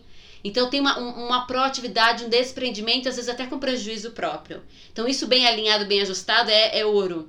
Uhum. Uh, tem essa visão aguçada, entendeu? E até teimosa, que às vezes é excelente, às vezes pode quebrar as pedras, mas maravilhoso, Sim. depois você dá um jeito. E, e, isso é um talento. Existe um talento de comunicação, existe um afeto, né? Um transbordamento de afeto que as pessoas sempre comunicam, falam, né? E elas gostam. E, e é interessante isso. Mas é muito legal que as pessoas veem isso e eu falo, ah, mas é que vocês não conheceram o outro lado. O cara da visão aguçada, do teimoso, logo do chato. e é, mas que se, se coloca numa proatividade, numa disposição que outras pessoas não têm. Mas ao mesmo tempo, eu, eu, eu conheço outro lado. Eu, eu conheço o lado ranzinza da coisa. Do tipo, uma super proatividade. E, a, e conheço aquele lugar do tipo, não vou fazer tal coisa. Porque eu não vou, porque que cansaço, porque canseira. Ou aquele do, da, da, avaliação, né? O, o judgment, o judgment, né? De olhar pro outro e, meu, aquela não é a melhor coisa, forma de se fazer tal coisa. Lá, lá, lá. Então tem esses outros lados que são complementares, eu acho uhum. interessantíssimo. Uhum. Que é um pouco do lado analítico, né? De, é, pô, eu não faria um assim porque é, é aquilo que eu acho que tem um, tem um lugar eu tendo, né? Eu vou dizer tendência porque às vezes eu, eu sei que eu não faço coisas que sejam 100% práticas. Mas eu, eu tenho tendência a, a caminhar pro prático. Se for prático, é para aí que eu vou, né? Se Sim. não for muito prático, eu não sei por que tem que fazer. Né? Exato. E, e de tentar encontrar também que às vezes a, a tarefa nem é difícil, mas eu quero encontrar um jeito mais prático e fácil E aí se torna extremamente difícil, porque É, tem que fazer um acontece, caminho. Acontece. Por que, que você tá passando por isso? É só fazer assim. Mas é porque quer desvendar a maneira mais prática. Então tem, tem umas coisas desse tipo. Então, é, essas características juntas eu acho que são seu talento especial, sabe? Certo. Eu não vou falar que a dança é um é um talento especial, nem seu nem meu. Porque eu poderia falar que a dança é, mas a dança se traduz em cada pessoa de uma forma. Sim. E é a maneira como ela se traduz está, ao meu ver, intrinsecamente relacionada com as suas características como Exato, personalidade, exato, entendeu? Exato. Então é, é interessante, assim. Mas se você olhar pra você mesmo, o que, que você entende como sendo seu talento especial?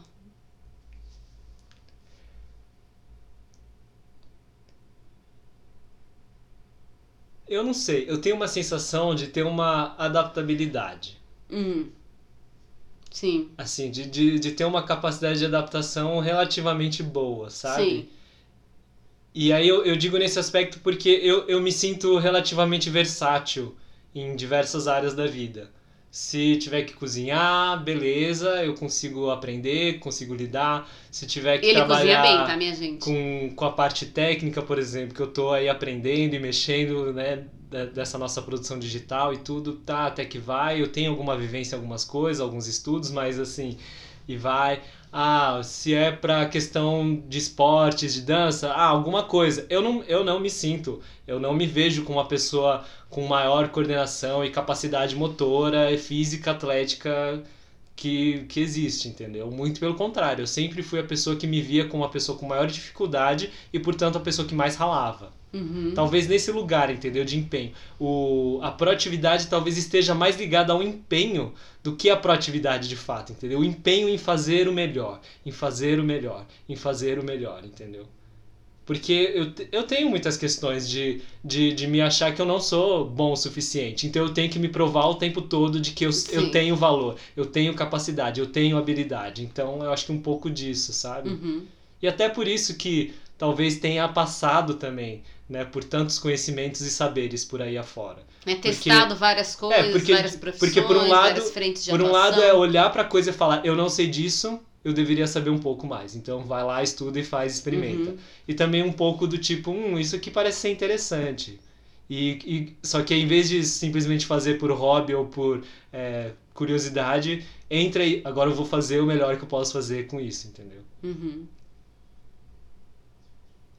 Mas assim, um pouco, eu acho que um pouco de versatilidade. Mas isso é muito interessante, porque a capacidade e, e, e a sorte de ter caminhado e ter vivi- vivenciado essas muitas coisas diferentes, experiências, ela também, pelo menos eu tenho essa sensação. Não sei se é uma, é, uma experiência igual para todo mundo que tem um repertório vasto de, enfim, conhecimentos, né?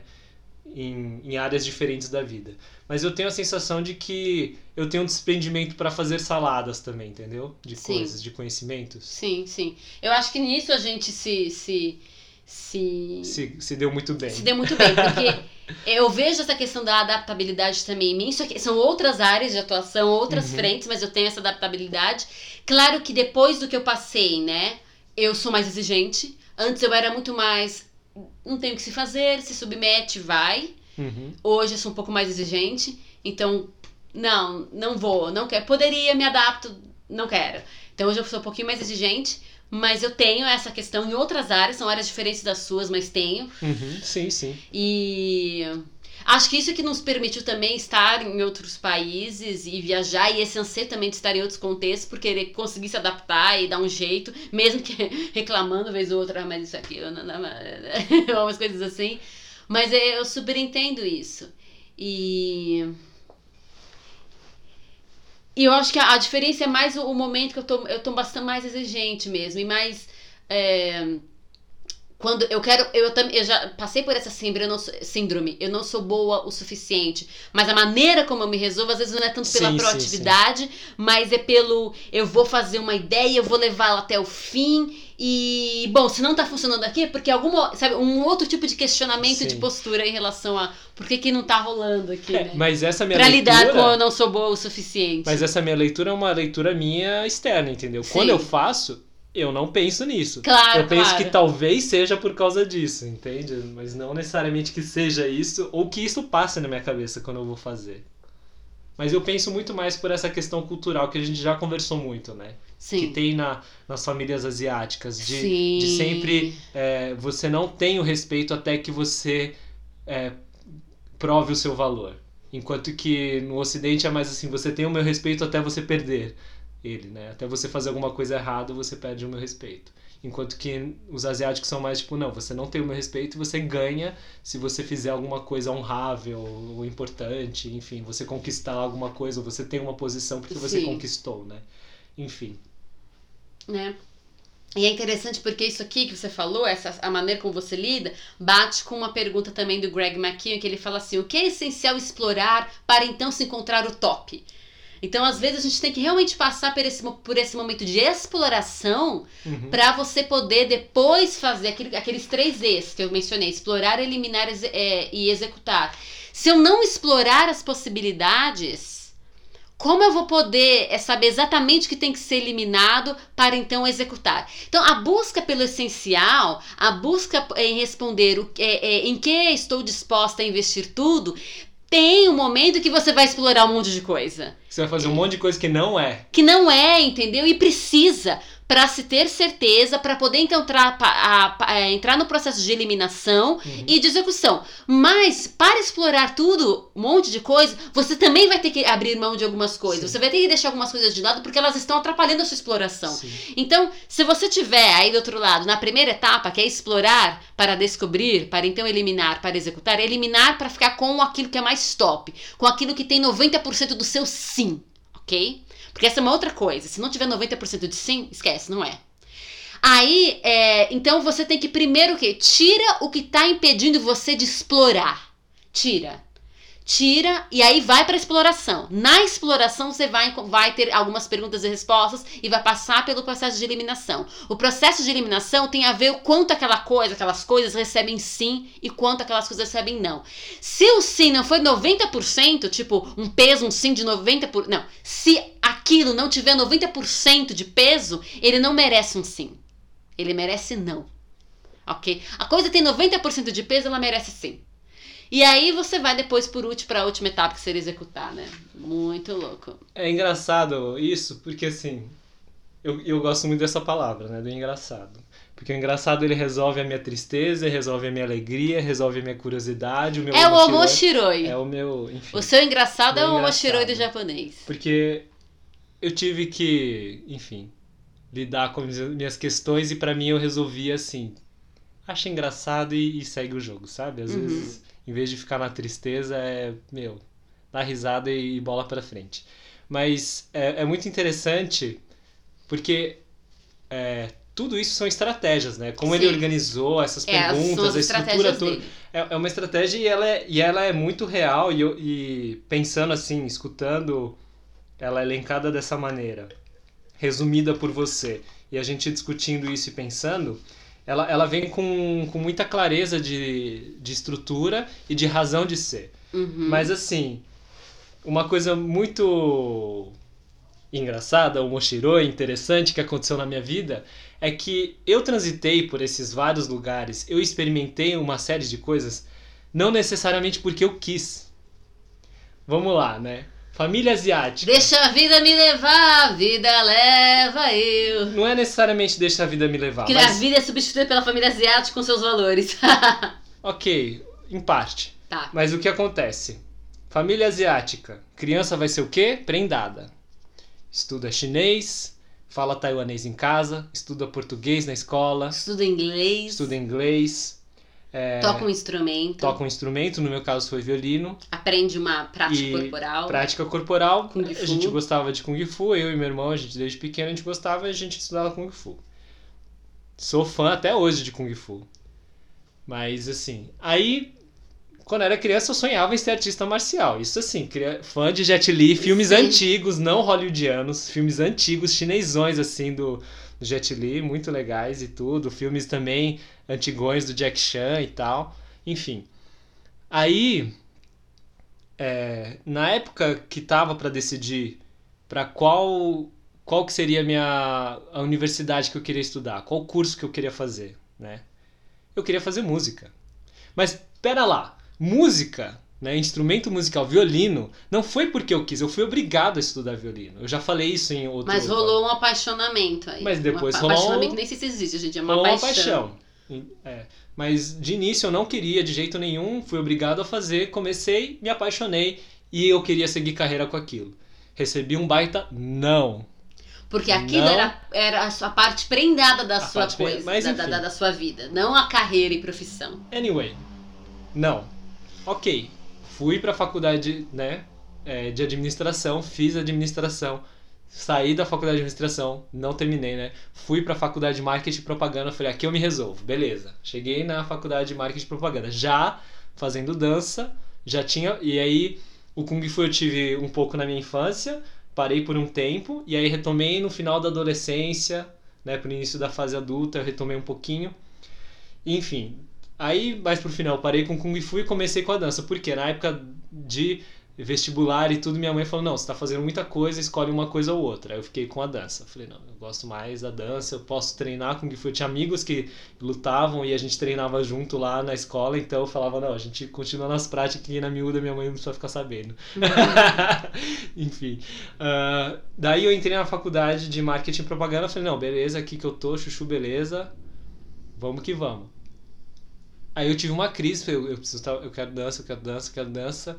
Aí, não, não, não, vai, termina a faculdade e tal. Eu entrei, comecei a fazer estágio no, no estúdio de vídeo, me apaixonei. E aí me foi oferecido a possibilidade de estender o estágio e até já estavam apontando, ó, depois se você se formar, se você quiser continuar, eu acho que rola você continuar aqui. Agradeci, eu falei, amo esse lugar, eu não quero que vocês entendam de outra maneira, mas assim, eu amo isso aqui, eu farei isso aqui pro resto da minha vida. Mas eu tenho uma sensação de que eu preciso fazer outras coisas, porque se eu ficar aqui eu não saio nunca mais. Alguma coisa me disse isso. Não foi assim, sentei e ponderei a respeito do que eu queria na minha vida. Foi Deus assim, foi de você. repente, eu acho que eu tenho que sair daqui. E foi isso. Terminei meu estágio, aí é, eu finalizei minha faculdade e aí eu fui fazer produção musical. Fui estudar produção musical, é, fiz curso técnico no IAV de é, fundamentos de áudio acústica, né? Me formei como técnico de áudio e tudo, com certificado e tudo. Fui trabalhar no estúdio de dublagem. Já estava dando aulas de dança em academia e tudo, mas ainda não tinha nenhuma formação e nem nada muito assim, enfim. Tava indo indo como a grande maioria faz né, na carreira da dança. Tava indo e tava indo e já tava ali no meio. Aí eu fui fazer né, a produção porque eu sempre tive esse pé na música, eu queria produzir músicas diferentes para né, compor e tudo e fazer com a dança. Eu fui, trabalhei no estúdio de dublagem e tudo. Aí fui mais um pouco, fui mais um pouco, falei, não é isso que eu quero. Eu gosto muito disso, mas isso aqui eu gostaria de fazer para servir a dança, eu acho, né? Hum, Aí eu tal, tal. Aí teve um momento que. Aí beleza, eu saí desse, desse trabalho, né? Eu, na verdade eu acabei nem pegando. Eu, eu fiquei o período de teste. Eu ia ser aprovado, mas eu recusei a oferta. E todos esses lugares foram pessoas que me chamaram. Nenhum desses lugares eu fui lá levar meu currículo. uhum. As pessoas foram me chamando. Né? O, o estúdio de áudio e vídeo eu fui chamado depois que eu fiz o curso de, de edição na faculdade. Tinha um curso extracurricular de edição, eu fiz. O professor ele olhou pra mim e falou: Meu, você é uma pessoa que serve pra coisa, você tá interessado, eu vejo que você é uma pessoa esforçada. Se você quiser, eu te indico pra vaga. Tá aberto, se você quiser, pega lá. Aí eu fui. Aí teve um processo seletivo e tal, mas eu passei.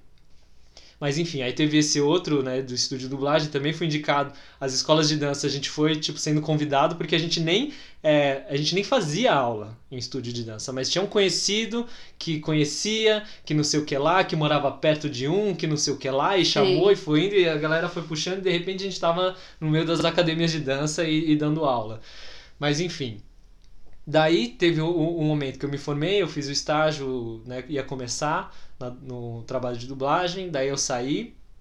E aí eu fui trabalhar com meu pai, porque minha avó não estava legal e tal, aí precisava de ajuda lá no, no escritório do meu pai, fui Uhum. trabalhar no, no lado administrativo ali, comercial da coisa, e fui, fiquei um tempo ali também, né, dando uma mãozinha aqui, uma mãozinha ali, até que aí eu fui, viajei, fui assistir o BC One e eu falei, cara, eu preciso trabalhar com dança né, assisti o documentário do Bouncing Cats, assim, para mim é um, é, como fala, enfim, é, é um turning point, né, um ponto de Sim. virada da minha vida, de em relação à dança.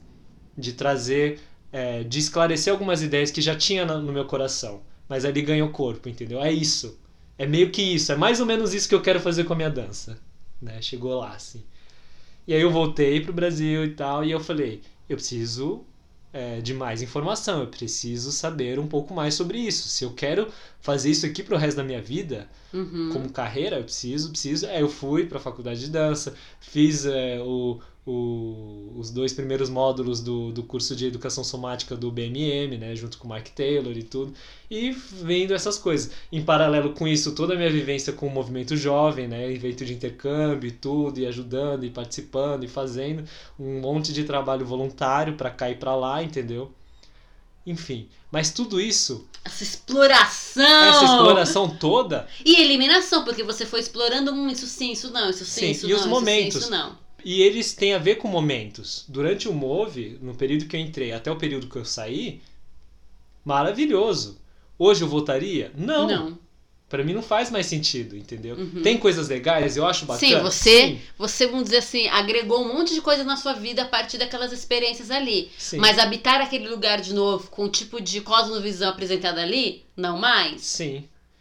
Então, essas experiências meio que abrem os nossos olhos e muitas vezes elas vêm como uma oportunidade. Uhum. Às vezes a gente não percebe na hora como uma. Às vezes a Que gente é é a pergunta obrigado. que ele coloca aqui. Que oportunidades estão sendo Exato. apresentadas para mim? É uma outra Às pergunta vezes, do Greg. às vezes a gente é obrigado a fazer, e no momento que a gente é obrigado a fazer, a gente encara aquilo como uma obrigação. A Sim. gente deixa de encarar como uma Como uma oportunidade. oportunidade. Mas a gente percebe que foi uma oportunidade lá na frente. Isso eu já, eu já tinha feito essa análise. Eu tô colocando aqui expondo, mas eu já tinha feito essa análise na minha Uhum. vida. Um dia minha mãe me perguntou se ela tinha feito errado em não me deixar fazer a faculdade de música. Eu falei pra ela: olha, hoje eu sou apaixonado pela dança e eu vou trabalhar com dança. Eu não sei o que, que vocês acham pior, porque se vocês achavam que não ia ganhar dinheiro como músico, imagina como dança. Isso lá atrás, quando eu ainda não enxergava as possibilidades de realmente é, desenhar uma carreira e fazer de maneira inteligente, né? Mas vamos pensar que a música ainda é mais bem cotada do que a dança. É bem mais bem cotado. no- Das Então- artes são as pessoas que ganham mais, não tem. não tem Então, então eu, eu fiz essa brincadeira com a minha mãe, né?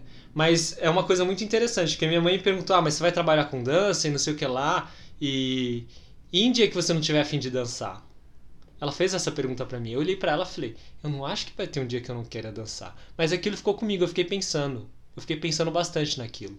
E aí um, um outro dia eu cheguei pra ela e respondi: mãe, eu vou trabalhar com dança, sabe por quê? Porque essa dança é o que mudou a minha vida. E o meu intuito de trabalhar com a dança não é porque eu quero trabalhar com a dança, mas é porque eu quero gerar essa transformação nas pessoas.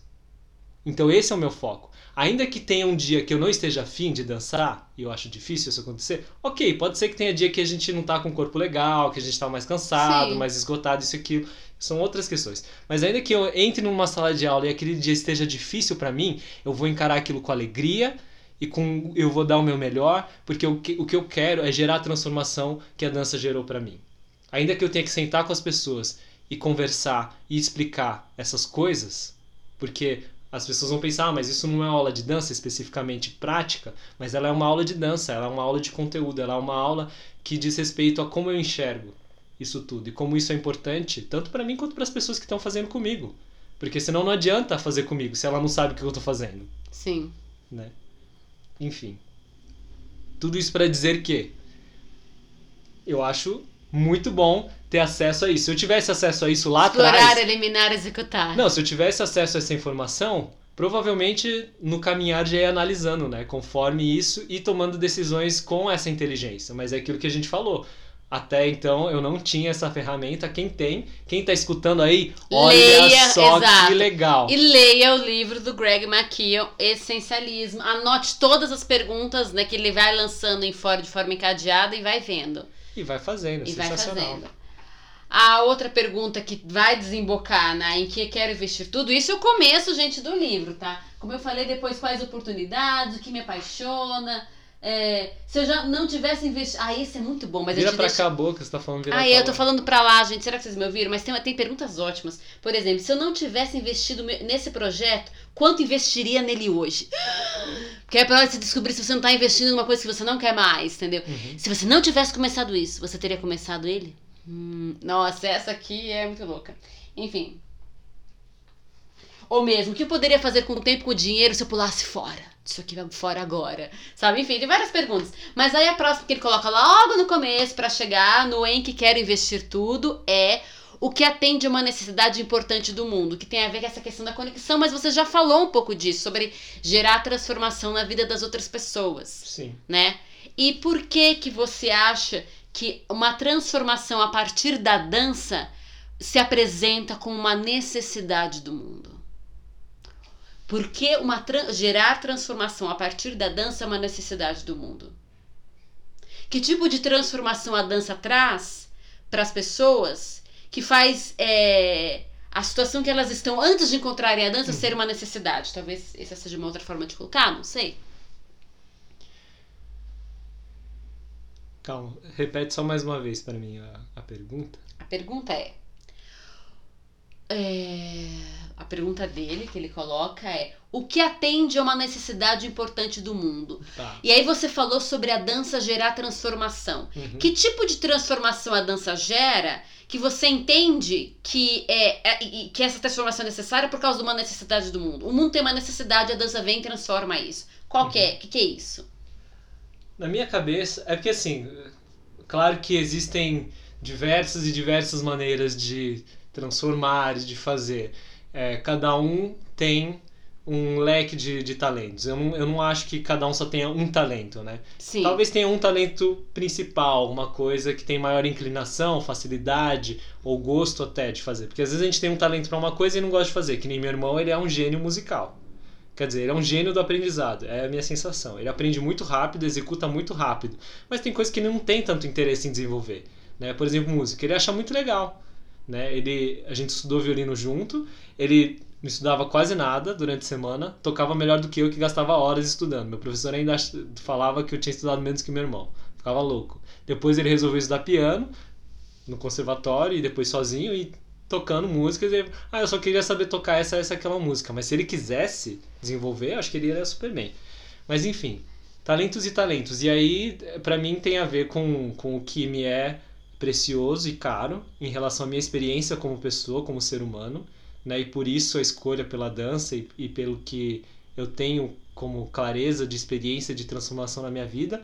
Mas na minha percepção é a questão da sensibilidade mesmo, de sensibilizar o ser humano e, e da potência que a dança tem, porque ele começa pelo ser humano.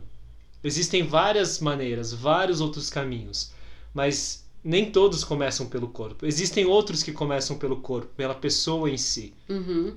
Mas daquilo que eu conheço, daquilo que eu sei, a dança é ela além de além dela ter isso tudo, ela traz também de maneira lúdica e Porque ela, gostosa. ela começa pelo corpo, outras práticas corporais, Sim. terapias também começam pelo Sim, corpo. esportes Mas ela, e ela coisa. amarra esse começar pelo corpo à, à arte, Sim. pelo viés da arte. Sim. É, da, é a arte que trabalha com o corpo, que começa Enfim, pelo corpo. e E, a é- arte tem uma é divertido, é bonito, envolve outras artes, como música, como é, artes visuais. É você vai interdisciplinar por Exato, natureza. você vai né? trabalhar com, com é, cenário, com outras coisas, né? figurino e etc. É, mesmo ele trabalha outros saberes gerais de, de outros, outras áreas de conhecimento, né? como é, espaço, né? de geografia, de matemática, seja de contagem, Anatomia, de- biologia. anatomia de biologia, de alavancas e coisas de física, entendeu? E se a gente pensar no corpo que dança, esse corpo todo fisiológico e químico, então, opa, é, outras questões também, de outros saberes vão contribuir, vão fazer parte. E aí transformar esses saberes tão necessários para a vida humana serem é, acessados de maneira mais também prazerosa, entendeu? Então, para mim, mas o, o, o, ponto principal para mim é a transformação a partir do ser humano. A partir do ser humano dele mesmo e a partir dele mesmo se tornar sensível para ele mesmo e, para com o outro, né? Para com o Uhum. próximo. E isso é uma necessidade. É uma necessidade. Eu acho que cada vez mais vai ficando esquecido. Porque é, a sensação que dá, às vezes, às vezes, e talvez seja sempre, eu não, parei para raciocinar muito a respeito disso, mas a nossa tendência como seres humanos é assim: adquirir um conhecimento, é, coloca um título nele, ou coloca um label, né? coloca um, uma etiqueta, engaveto e pronto. Eu tenho uma frase pronta, um pensamento pronto a respeito daquele assunto. E tá dado. E eu não preciso mais falar disso. Normalmente a gente faz isso dificilmente a gente tá, que nem a gente falou de planejamento, o tempo todo olhando para aquilo e repensando se aquilo tá de uhum. fato alinhado, se tá tudo certo.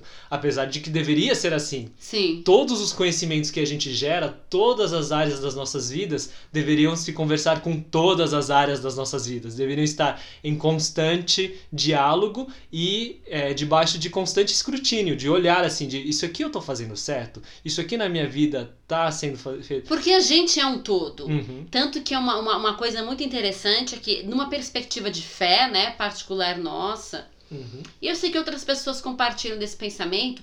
Eu não acredito em secularismo nesse sentido. Sim. De. Uma coisa é organização da sociedade, a gente usar esse termo. Isso é outra coisa. Mas a minha vida secular, do tipo assim, ai, ai eu e a minha o que fé. eu assisto, o que eu como. É, o que eu, eu faço, e a minha fé separado de todas as outras tipo, atividades. Domingo é, é, o meu dia que eu sou religioso e de e segunda outros eu sou só uma pessoa que vive. Mas não, não, tudo tá atrelado. Então Sim. existe um amálgama, uma união entre aquilo que você come, não é uma parte parte secular da sua vida, diferente, Sim. sei lá, das orações que você faz ou das rezas que você faz. Não, as coisas estão juntas, tudo é importante. Sim. Então, é ponderar sobre todas aquilo que a gente, todas as, as áreas da vida, né, como a gente chama, é, é necessário porque na verdade elas não são divididas em áreas, a gente divide por questões didáticas, mas Sim. não que elas sejam áreas. Sim. Elas são a sua vida. Sim. Né? E esse perigo, né, de etiquetar as coisas e separar em gavetinhas, sendo que essas coisas todas são interligadas. Mas essa sensação que eu tenho e o conhecimento, é, isso falando de, de ser humano cada um individualmente. Mas eu tenho a impressão de que tem uma tendência de fazer isso socialmente também, entendeu? Sim. Ah, isso aqui é um dado conhecido socialmente, então tá dado, eu não preciso repensar, não preciso fazer. É aquela coisa de que, ah, ditado popular, é, é senso comum, todo mundo fala que é assim, então é assim, então tá certo, então vamos que vamos. E cada vez mais a gente vai percebendo que, opa, tem furos aí, entendeu? Tem, tem buracos e tem coisas que estão sendo deixadas de lado, coisas de inteligência é, muito mais intuitiva que foram deixadas de lado com, enfim, revolução industrial, com a revolução do pensamento, esse corpo mais mecanicista e, e sistematização das coisas e que tem a ver até com questão da tecnologia atual. No passado não tinha tantas tecnologias que são baseadas em sistemas, em é, coisas, entendeu, é, não orgânicas. O passado era muito mais orgânico, seja na rotina, seja nas necessidades, porque assim você precisava ir lá é, plantar, colher, tudo no braço. Hoje é uma máquina que faz. E como é que isso afeta a cadeia, entendeu? Como é que uhum. isso chega na gente? São outras coisas. A gente sabe que tem é, questões eletromagnéticas, campos que a gente emite através do coração, do cérebro, do corpo. E isso tudo tá no, isso tudo acontece no ambiente. Aquilo que, eu, que a gente estava falando atrás. A vida é um milagre que acontece a cada segundo. É cada segundo, e cada segundo que cada ser vivo que habita um espaço, ele gera uma transformação no espaço em que ele está. Quando você substitui uma pessoa por uma máquina, você já mudou aquilo. A pessoa pode colocar um selo de qualidade, falar que é o mesmo grão, é o mesmo negócio plantado no mesmo ambiente, com o mesmo cuidado, talvez até, né? Seja, ou até mais em termos de higiene ou de não sei o que lá, mas mudou, entendeu? Mudou o processo, mudou. Não isso é mais vai... um ser humano por trás. Exato, isso vai causar fazendo. coisas. Isso vai causar coisas. Tem é, muitas dessas inovações tecnológicas e de fazeres são muito recentes e a gente ainda não tem estudos para dizer o quanto isso impactou, seja no positivo, seja no negativo. E quanto isso vai impactar a longo prazo. E quanto vai impactar a longo prazo. A gente é aquilo que a gente falou. A gente enxerga a curto prazo, a gente olha para aquilo, faz análise pontual e fala: nossa, isso aqui é muito legal, vamos fazer. Que nem, é, sei lá, é, cloro na água para desinfetar e não sei o que lá. No começo, não, muito legal, beleza, ninguém mais vai, vai ficar doente por causa da água contaminada, tal, tal. Daqui a pouco começa, opa, peraí, mas cloro em excesso faz mal pro cérebro, começa Sim. a dar uns problemas, tal, tal, opa, vamos reduzir. Ah, mas lá no passado foi, era a informação que tinha, que era bom e foi feito. E tá tudo bem, tá tudo bem. Agora, agora a gente já sabe, então vamos fazer diferente. Sim. Não adianta agora continuar jogando a, a, mesma quantidade de cloro achando que tá tudo bem, que não vai dar nada, entendeu? Exato. E fingir que não vai dar nada. Não, vamos lá. Aí ainda que, nossa, mas rolou, é, salvou tantas vidas, é, melhorou a qualidade de vida de tantas pessoas, foi investido tanto dinheiro aqui que você falou. Mas tá, se você não tivesse investido nada, você faria igual hoje? Se não, então vamos lá, vamos fazer outro. Tem outras maneiras. Sim. Ozônio, tem outra coisa pra fazer pra tratar essa água. Então Exato. E vamos. mesmo quando, é assim, falando de dança. Falando de dança, Ah, mesma se você coisa. não tivesse investido nesse tipo de curso, ou nessa técnica, ou seja lá no que for, Uhum. você faria exatamente isso? Você faria, investiria de novo? Ou será que, pô, eu acho que hoje, que hoje eu teria feito outro traçado, outro caminho pra minha história com a dança? Uhum. Ah, eu teria feito diferente. Então vá fazer diferente. Sim. Porque sempre há tempo. Enquanto há fôlego de vida, há tempo de mudança. Isso é o mais importante. Nossa, a gente fala um monte, né? Ah, mas é assim, né? A gente ficou um tempo sem fazer. E nesse novo formato, que na verdade, isso é muito interessante. Eu posso falar isso? Pode. mais uma coisa? Esse novo, novo ano, novo eu. Nesse novo formato, que na verdade era o formato que a gente queria ter feito já de começo. Sim. Porque a gente falava que os nossos papos são nesse naipe, entendeu? Mas a gente foi tentando se organizar e fazer. Ok, hoje talvez seja uma exceção de a gente ter se estendido bastante. Mas, anyway, a gente faz isso com facilidade, não é mesmo, minha gente? É, tem uma coisa assim, faltou só eu responder as perguntas, mas Tá. eu já respondo, tento ser breve. Mas é uma, tem uma pergunta dele que é muito interessante, que ele coloca assim: a que pergunta você está tentando responder? Eu acho que eu tô nessa vibe, sabe? Tentando entender qual pergunta que eu quero responder. Hum. E. Que tem a ver com o momento, né? Da vida. Exato, eu já tô da- aí de- desde o sabático é, dando respostas, mas assim, te- explorando caminhos. Explorando os caminhos para fazer aquilo que eu Testando quero, exato, aqui. testando, né? Quando eu penso que problema quero resolver, eu penso sempre em dois problemas. Um é o problema, ou três. Um, eu penso em problemas ah, de finanças. Ou o quanto as finanças me limitam ou não para realizar outras coisas. Ah, eu preciso, eu quero realizar outra coisa. Ah, existe o elemento finanças, preciso resolver isso. Sabe o que é muito interessante? É, pensando aqui na estrutura e, e pelas, pela proximidade das palavras que estão aí também, a questão da exploração ela é muito importante para a gente enxergar a solução de um problema que a gente não consegue resolver agora. Exato. Porque muitas vezes a gente tem um problema que a gente não está conseguindo resolver e ainda por mais que a gente queira focar nele e resolver ele, a gente não consegue resolver porque a gente tem uma visão limitada, a gente não conhece outras possibilidades. E quando você explora, você enxerga novas possibilidades. Às vezes não diretamente de resolução do seu problema, mas ele aponta para que existem outros caminhos, outras coisas. Então talvez exista ainda outro que realmente resolva. Sim. Então, eu acho Outro que isso é- problema que quero resolver é assim, no Uhum. sentido de, ah, isso é uma coisa que eu quero fazer, né? É esse meu constante desejo de veicular arte, Uhum, sabe? De veicular arte. sim. E e eu quero resolver o problema desse desejo, mas às vezes o cansaço que vem dominar, né? E- essa esse desequilíbrio. O que me inspira. Ah, e outra coisa que eu quero resolver, mas tem a ver com o que atende uma necessidade do mundo, então eu respondo depois. O que me inspira profundamente é. Pessoas através de textos me inspiram profundamente. A natureza me inspira profundamente. O movimento me inspira profundamente. Né? É, arte bem feita me inspira profundamente. O que quer que seja arte bem feita. Né? Fica para depois essa discussão: o que é arte bem feita e o que não. Meu talento especial eu já compartilhei. O que atende uma necessidade importante do mundo, né?